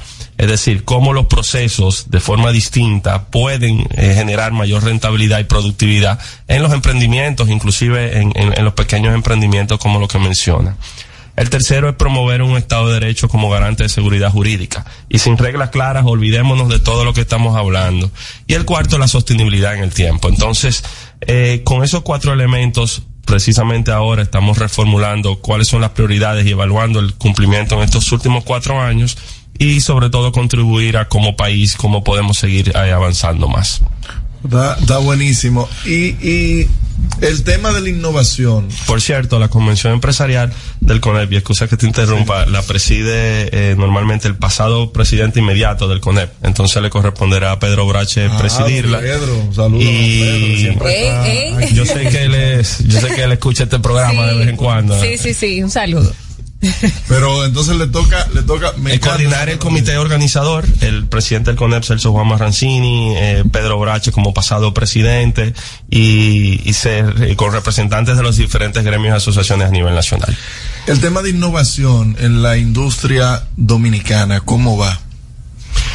Bueno, cuando nos comparamos con otros países tenemos un camino largo por delante. Eh, Todavía hay mucha y- manualidad y yo creo, procesos. Sí, pero yo, yo creo que, que, que todos estos rankings globales lo que tienen que hacer es una invitación para nosotros hacer las cosas mejores.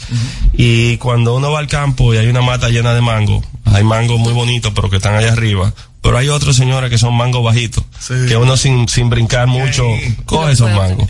Entonces tú tocaste tangencialmente algunos de esos temas. Invertir en educación, invertir en investigación y desarrollo, eh, promover simplificación de procesos, abordar temas que tenemos pendientes en el tiempo, como el tema eléctrico, son fundamentales para generar las condiciones que permitan pensar en grande. En la mayoría de los pueblos de, de- del Distrito Nacional y el Gran Santo Domingo, cinco horas de apagones programados. Hay, hay temas estacionales como, y, y, y ese tema precisamente de los cambios de temporada y el verano. Sin embargo, hoy el país es un país que tiene una matriz con una generación eh, acorde eh, a la demanda y creciendo, que ha ocurrido una transición hacia energías renovables, pero que todavía eh, acumula pérdidas importantísimas. Entonces esas cargas de las pérdidas económicas que representa el sector eléctrico, miles de millones de dólares son recursos que se podrían estar utilizando en muchas otras prioridades que tenemos como país. Después de la pandemia, el gobierno que ha luchado con, con la situación económica del país, pero también la parte privada, los empresarios que han llevado una carga muy pesada, han tenido también eh, grandes dificultades. ¿Cómo se ha manejado entre el gobierno y, y el sector privado? Esa, ¿Cómo se han repartido? ¿Cómo, ¿Cómo han podido lidiar con esa situación difícil a todas luces? Porque lo que ocurrió, señores, las empresas privadas eh, fue fuerte. Vamos a dejar esa pregunta ahí y vamos a hacer una pausa, César, para que nos respondas tan pronto regresemos. Al regreso, más información en No se diga más.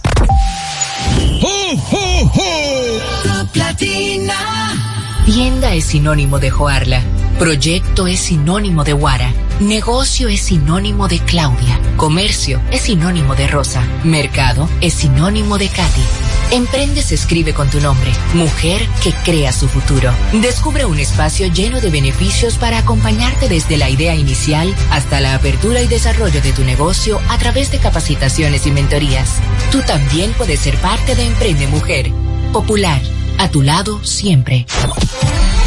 ¿Cómo celebramos la Navidad en República Dominicana? En San Cristóbal disfrutamos la Navidad de principio a fin, en familia y con los amigos. Tú sabes, los muchachos hacen su recolecta con caldero en mano en la calle para más su cocinado navideño. Se come mucho pollo y puerco horneado, claro, comprado siempre en la Avenida Libertad. Las luces y las actividades navideñas del Parque Central, ¿oh? eso es inigualable. Y no se puede quedar en la noche, una buena ropa de los muchachos entrenando. Vengan a disfrutar de la Navidad de San Cristóbal. No lo van a olvidar. Y así celebramos la Navidad en República Dominicana. Este segmento fue presentado por Gobierno de la República Dominicana.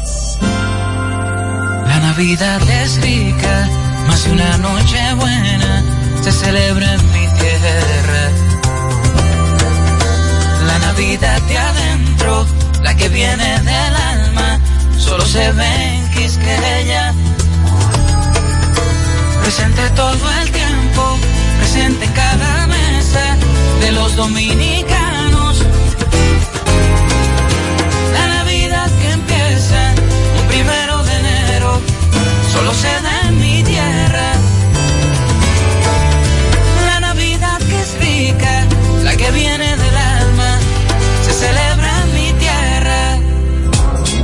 Un toque dulce a tus mañanas con las nuevas French Toast Sticks de Wendy's. Mmm, deliciosas tostadas francesas cortadas a mano, crujientes por fuera y suaves por dentro, servidas con rico sirop.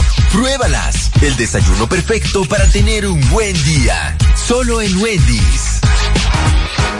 Cuando nos cuidamos unos a otros, hay comunidad. Donde hay comunidad, hay más oportunidades. Donde hay más oportunidades, se vive mejor. Por eso en Grupo Punta Cana trabajamos diariamente de la mano con nuestra comunidad, con proyectos que garantizan el acceso a salud y educación, promoviendo la cultura y el respeto por el medio ambiente, porque el verdadero desarrollo solo es posible cuando es para todos. Grupo Punta Cana con la comunidad. Descubre más en www.grupopuntacana.com.do.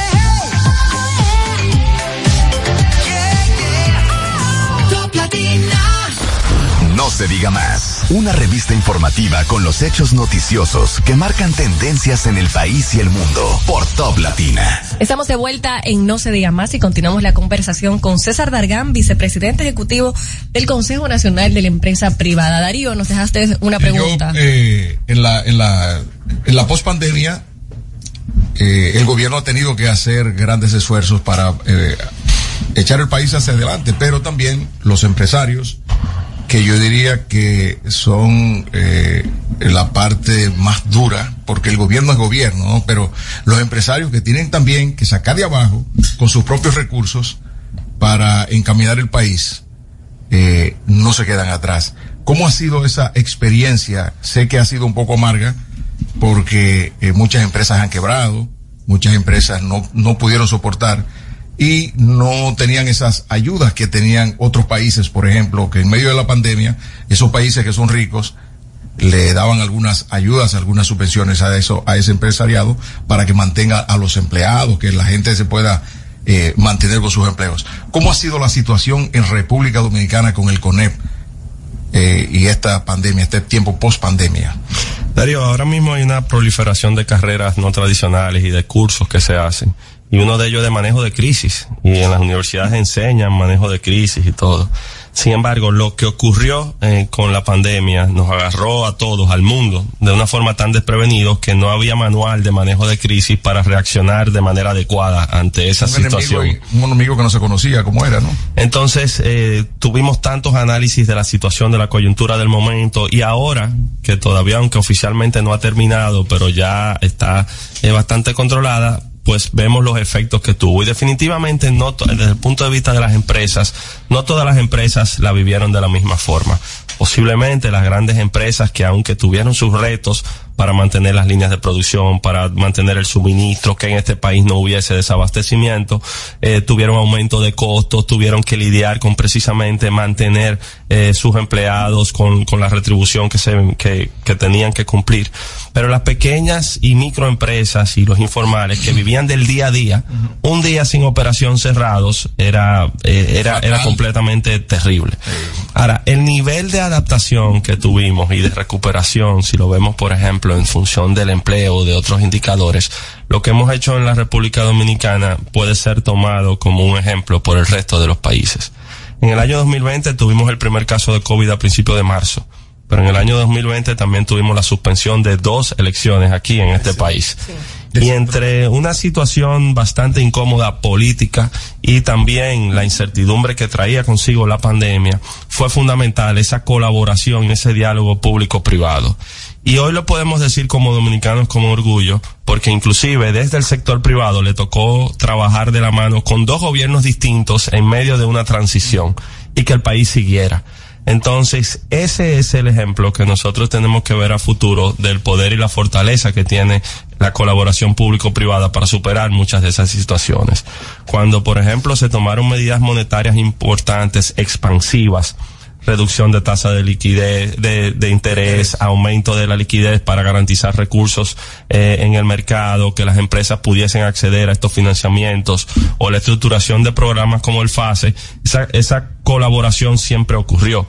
Y posteriormente, con las medidas acertadas monetarias que se han venido tomando ahora recientemente, también continúa. Entonces, no a todo el mundo le dio igual la pandemia, pero la colaboración ha sido fundamental para poder seguir adelante. Y yo quiero aprovechar el tema de la pandemia porque creo que los dominicanos como tal le debemos un, un agradecimiento al empresariado por empresas que inclusive eh, se sometieron a préstamos para mantener la nómina de, de, de, su empresa sin tener que cancelar a nadie. El empresariado que se puso a una y de hecho puso de sus recursos para la compra de las vacunas, que eso algo sin precedentes. Yo creo que eso no pasó en ningún otro país que el empresariado se pusiera a la orden del gobierno para hacer ese- esa contribución y que el pueblo dominicano eh, haya podido sobrepasar primero que en todo el mundo el tema de la pandemia. Así que yo creo que en voz de, de, de todos los dominicanos agradecerle ese, ese esfuerzo y ese compromiso que asumió el empresariado privado. Pero Máximo, creo que, que esto no es un tema de agradecimiento. Yo creo que se actuó acorde a las circunstancias y se actuó de manera responsable. Eh, si nosotros vemos, y, y lo he repetido hoy tres veces, pero me encanta hacerlo, si nosotros vemos qué ocurrió en otros países por diferencias a lo interno del sector privado o diferencias de los empresarios con los gobiernos, los tiempos fueron pasando. Eso de la vacuna fue una oportunidad que como país tuvimos y teníamos que actuar acorde. Eh, los laboratorios estaban con una sobredemanda por parte de los países y era como un turno que a ti te daban. Cuando se presenta la oportunidad para República Dominicana, si hubiésemos agotado los complejos procesos de compras y contrataciones, Estuviéramos todavía ahora recibiendo. Ahora. entonces, eh, yo que fui parte de la mesa donde se tomó esa decisión, eh, em- empresas dominicanas no lo pensaron dos veces y dijeron, cuenten con nosotros y vamos arriba. Entonces, yo no creo que es un tema de, tanto de agradecimiento, pero sí de que se actuó acorde a lo que las circunstancias llamaban. César, desde el gobierno se ha hablado mucho, se ha promovido mucho el programa Burocracia Cero. ¿Realmente siente el sector empresarial los beneficios de este programa y los resultados? Yo creo que hay avances importantes. Por ejemplo, si nosotros tomamos eh, lo que ha ocurrido con la Dirección General de Aduanas, el despacho 24 horas, la simplificación de trámites y, y el acceso de manera virtual a muchas de las plataformas, hay un nivel importante de avance que quizás inclusive cuando se hicieron los anuncios había cierto escepticismo de si se iba a cumplir o no. Y, y eso hay que aplaudirlo. Ahora, yo creo que todavía hay, hay tareas pendientes, eh, y lo mencionaba hace un momentico, en, en trámites y permisología. ¿Cómo podemos lograr homogenizar eh, y no duplicar esfuerzos, sino más bien que tú tengas claro cuáles son los requisitos, qué hace cada institución, no hay solapamiento, eh, una mejor coordinación inclusive con el Ejecutivo y el Poder Municipal, lo- los ayuntamientos, las alcaldías, los distritos municipales, eh, no sobrecargar en, en, en los temas de permisología. Entonces, eh, burocracia cero debe seguir siendo una prioridad, que eliminemos estos trámites. Hay puntos luminosos, pero no dejemos de poner atención a cosas que todavía están pendientes. Las alianzas público-privadas, ¿qué, ¿qué beneficio le han traído a ambos sectores, tanto al gobierno como al sector privado? ¿Y, a- y en qué, eh, cómo van encaminadas? Empiezo por ponerme adelante. Aquí en nuestro país eh, se han satanizado las alianzas público-privadas y los fideicomisos cuando en realidad representan una grandísima oportunidad para movilizar recursos, coordinar esfuerzos para obras para las cuales no posiblemente los recursos públicos no sean suficientes. Nuestro país es uno de los más recientes con una legislación de alianzas público-privadas. La ley se aprobó en febrero del año 2020 y posteriormente en ese año su reglamento de aplicación y ya esto ocurre en muchos países. Eh, todavía, inclusive, eh, no se ha no se ha completado ningún proceso formal de alianza público-privada bajo la ley pero sí se ha creado toda la normativa y se han avanzado en, en, los concursos y licitaciones requeridos. Entonces, esto lo que te permite es que eh, grandes obras de infraestructura que van orientadas al, desarrollo mismo, eh, pues puedan funcionar con recursos privados y que la posesión no deje de ser por parte del Estado. Entonces, todos esos mitos que se han construido alrededor de las alianzas público-privadas debemos de una forma u otra irlos aclarando para que a futuro veamos un país en la que esa colaboración pueda darse y podamos dar respuesta a, a las grandes necesidades que hay por delante. En pocas palabras, ya un país no se puede dar el lujo de ser ley, batuta y constitución. Necesita el sector privado para lograr y concretizar eh, las grandes obras. Yo hoy, cuan- más, más temprano, como casi todos los días, los escucho a ustedes.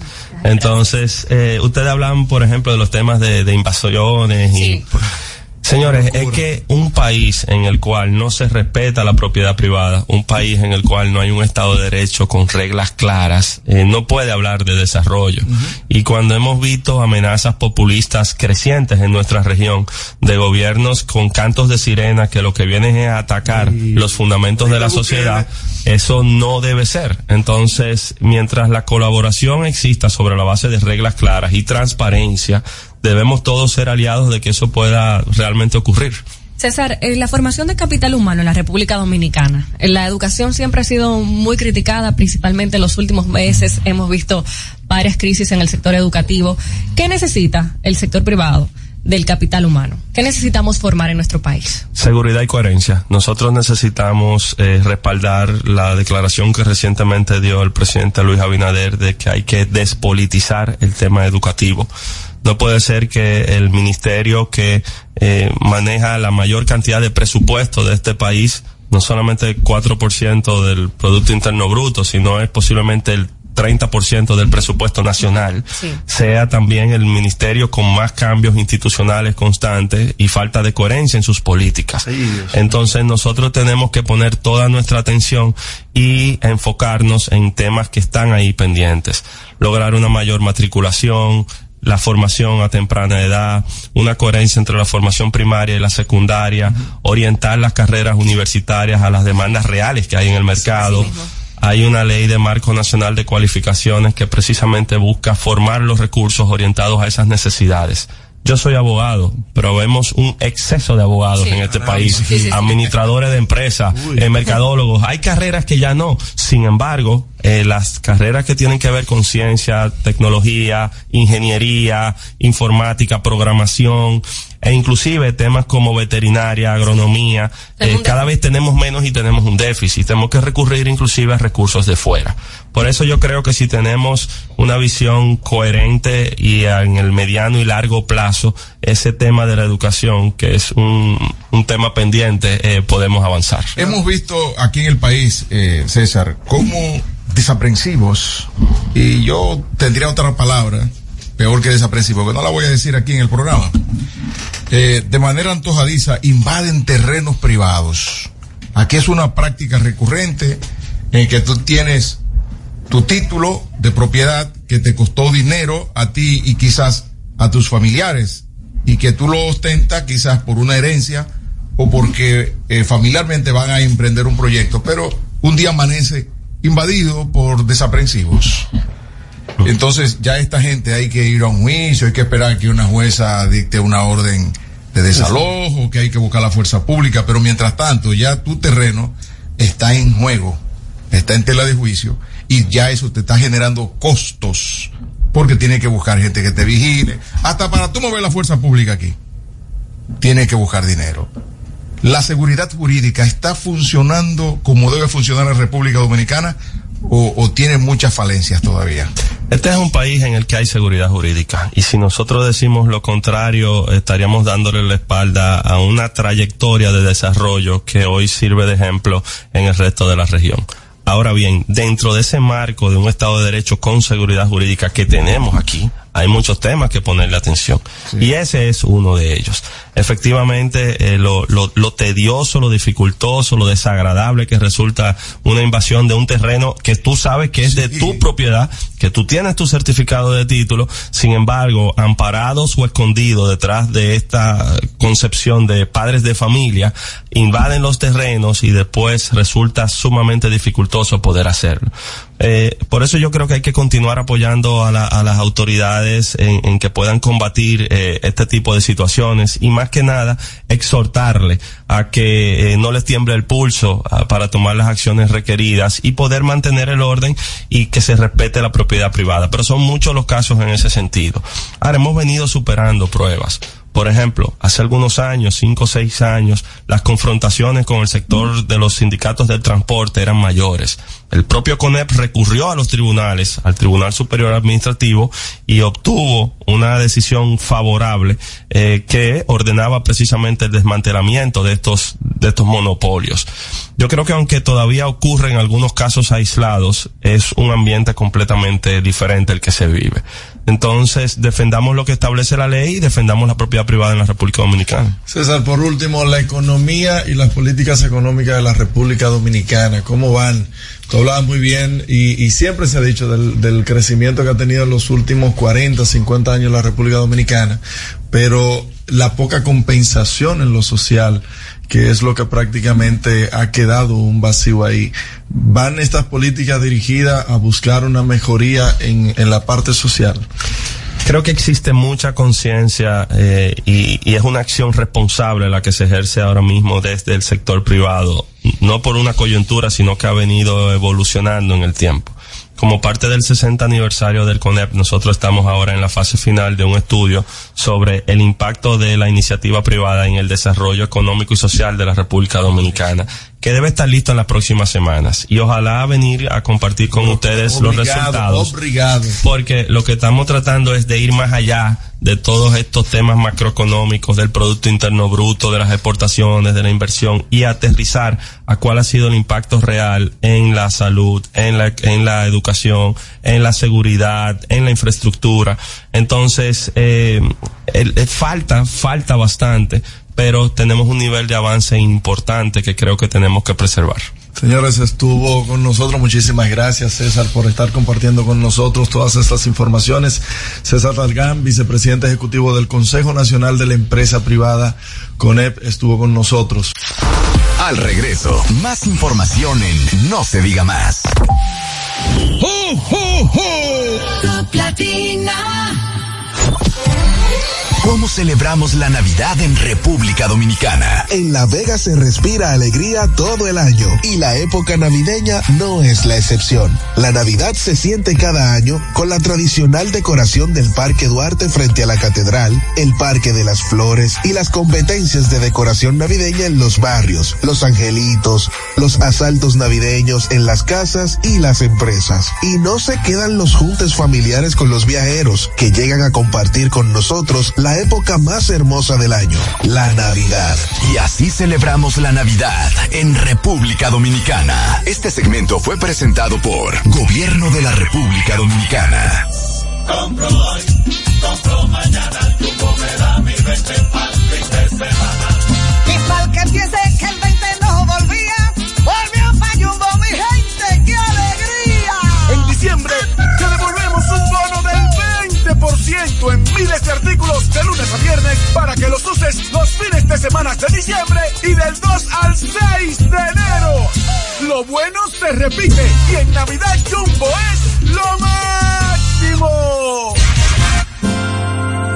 La Navidad es rica, más de una noche buena se celebra en mi tierra. La Navidad de adentro, la que viene del alma solo se ve en Quisqueya. Presente todo el tiempo, presente en cada mesa de los dominicanos. La Navidad que empieza un primero de enero, solo se da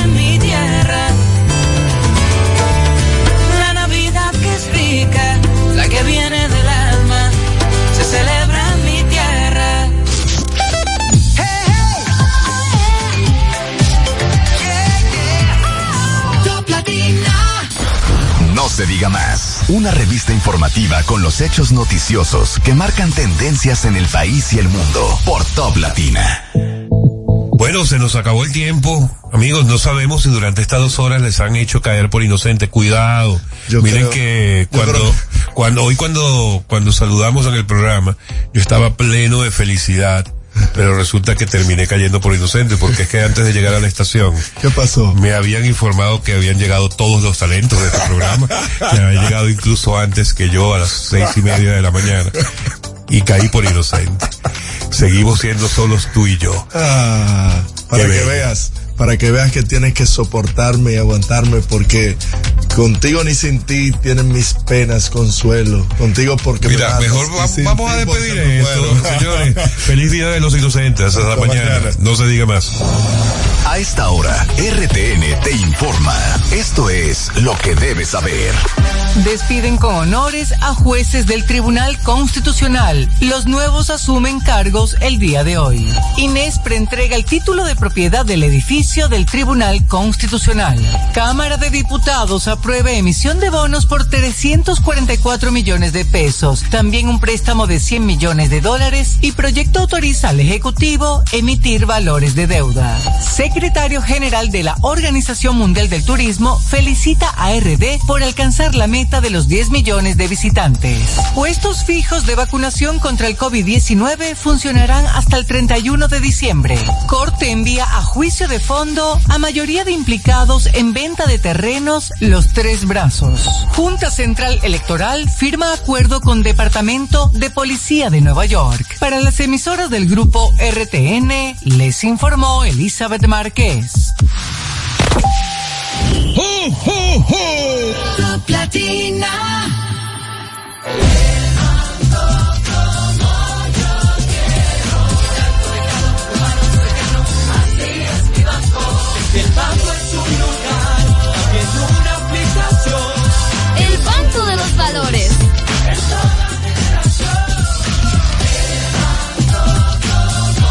Que hay un banco que sabe estar presente en la manera en que cada uno decide vivir la vida. El banco como yo quiero. Banco BHD, el futuro que quieres.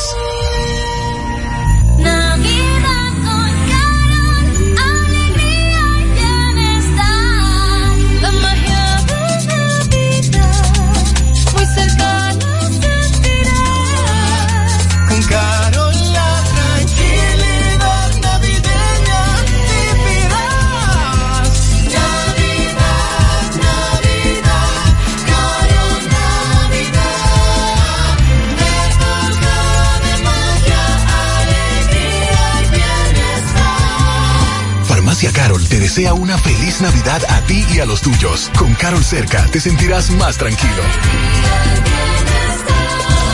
En esta Navidad, multiplica tus momentos y conéctate con los tuyos con más videollamadas, más streaming y más entretenimiento, ahora con mayor velocidad de subida en los planes de Internet en fibra óptica de Claro. Vive la mejor experiencia de conectividad en el hogar o negocio con planes desde 1,295 pesos mensuales, impuestos incluidos. Solicita tu nuevo plan en claro.com.do. Claro, la red número uno de Latinoamérica y del país. En Claro, estamos para ti.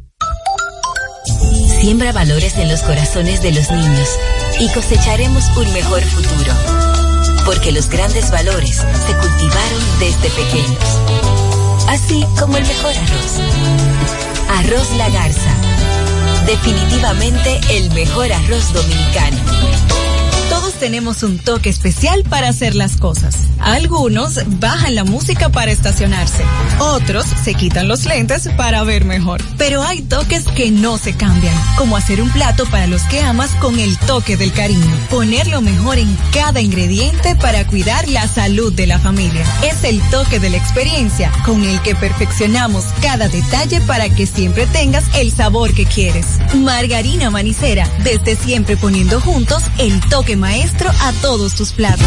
Alejandro Fernández regresa a República Dominicana con su gira Amor y Patria. No te lo pierdas este viernes 9 de febrero en el Palacio de los Deportes. Prepárate a cantar en vivo todos los éxitos del potrillo.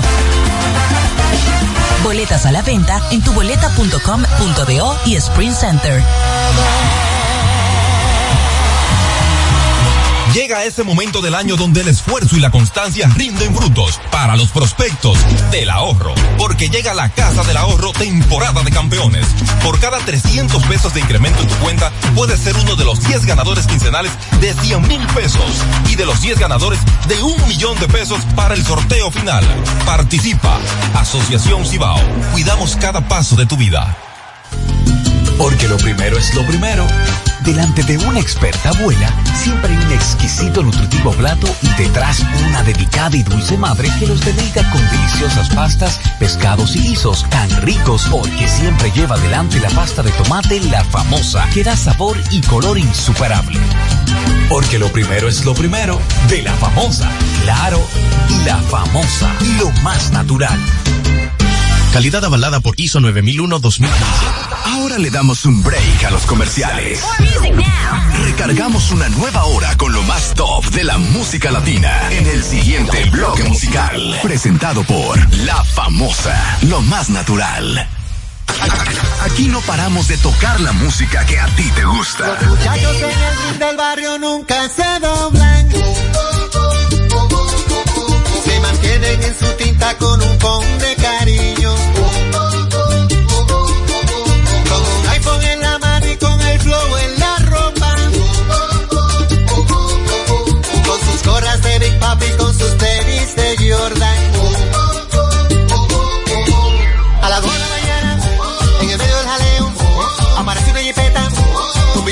billete de 500 y un deseo. Sale un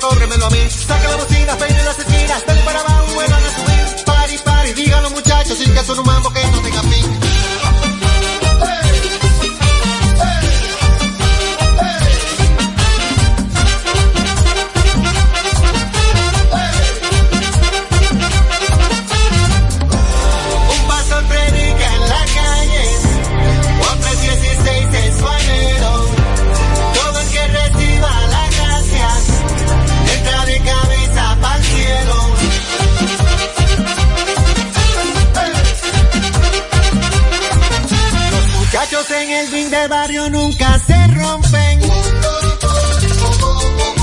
Se mantienen en su tinta pero no caen en gancho. Y se mueven con sus iPhones de una mesa pa' otra.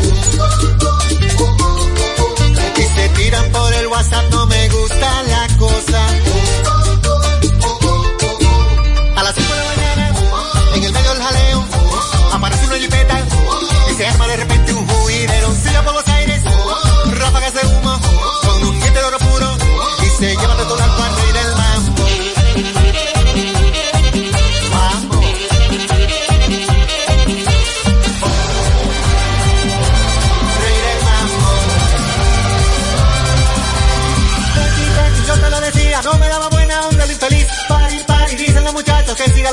No era de aquí. La trompeta, salten y de vueltas, que la vida cobre como de. Tranqui, tranqui, que no para el mambo, dicen los muchachos que están en el ring.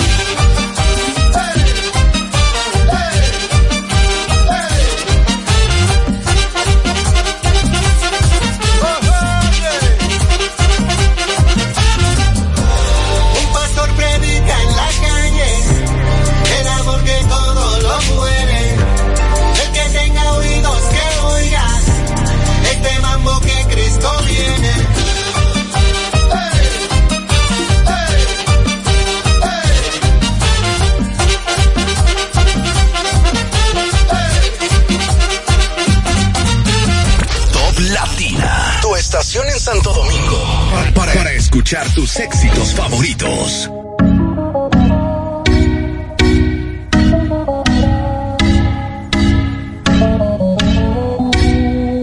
Salgo así, cala, te pido a tope, porque puede ser que con el no te tope. Me siento idiota, sin salir del bloque. No me quieren partir y no tienen con qué.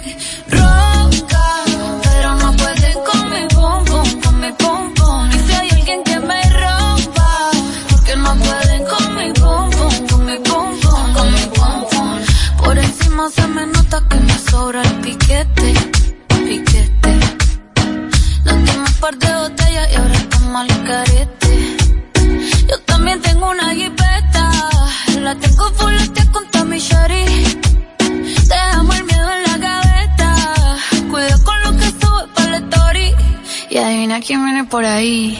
Salgo así, cala. Te pido a tope. Porque puede ser que con el no te tope. Me suelto chota sin salir del bloque.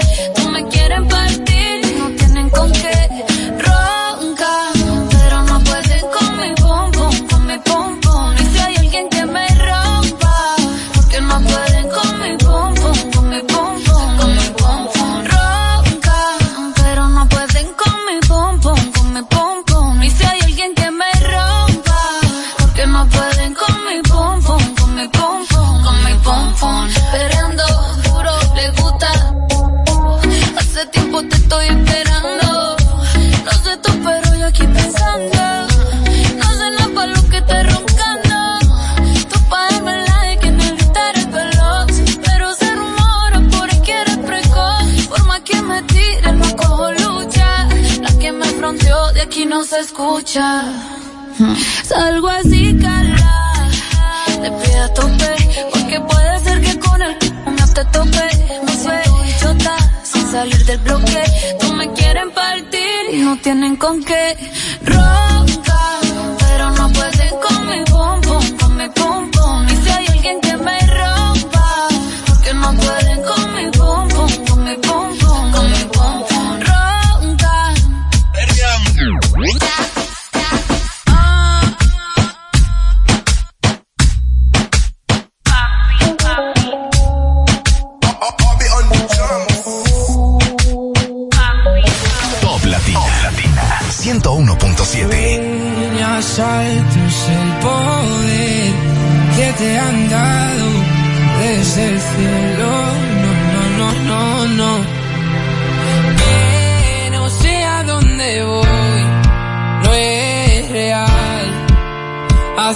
tiempo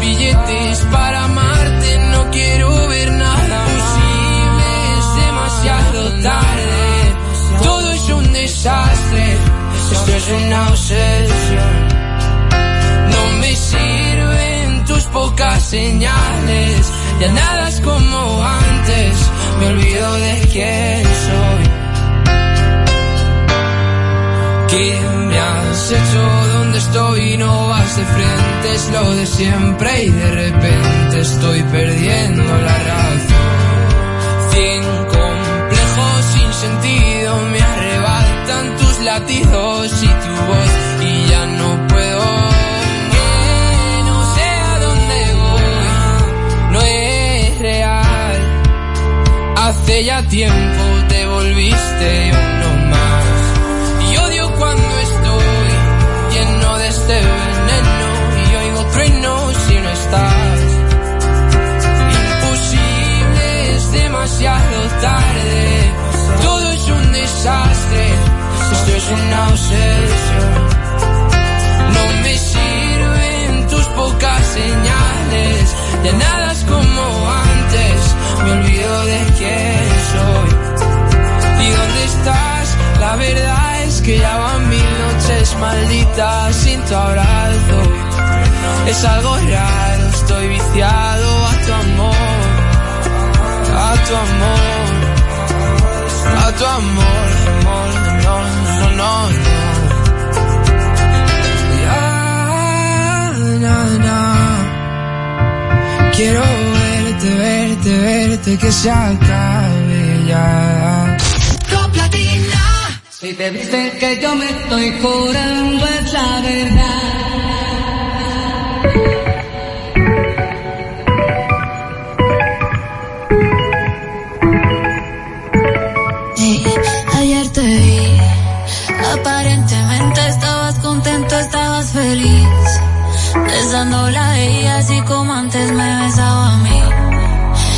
suerte me alegra que uno de los dos no esté llorando. Ojalá me piense de vez en cuando.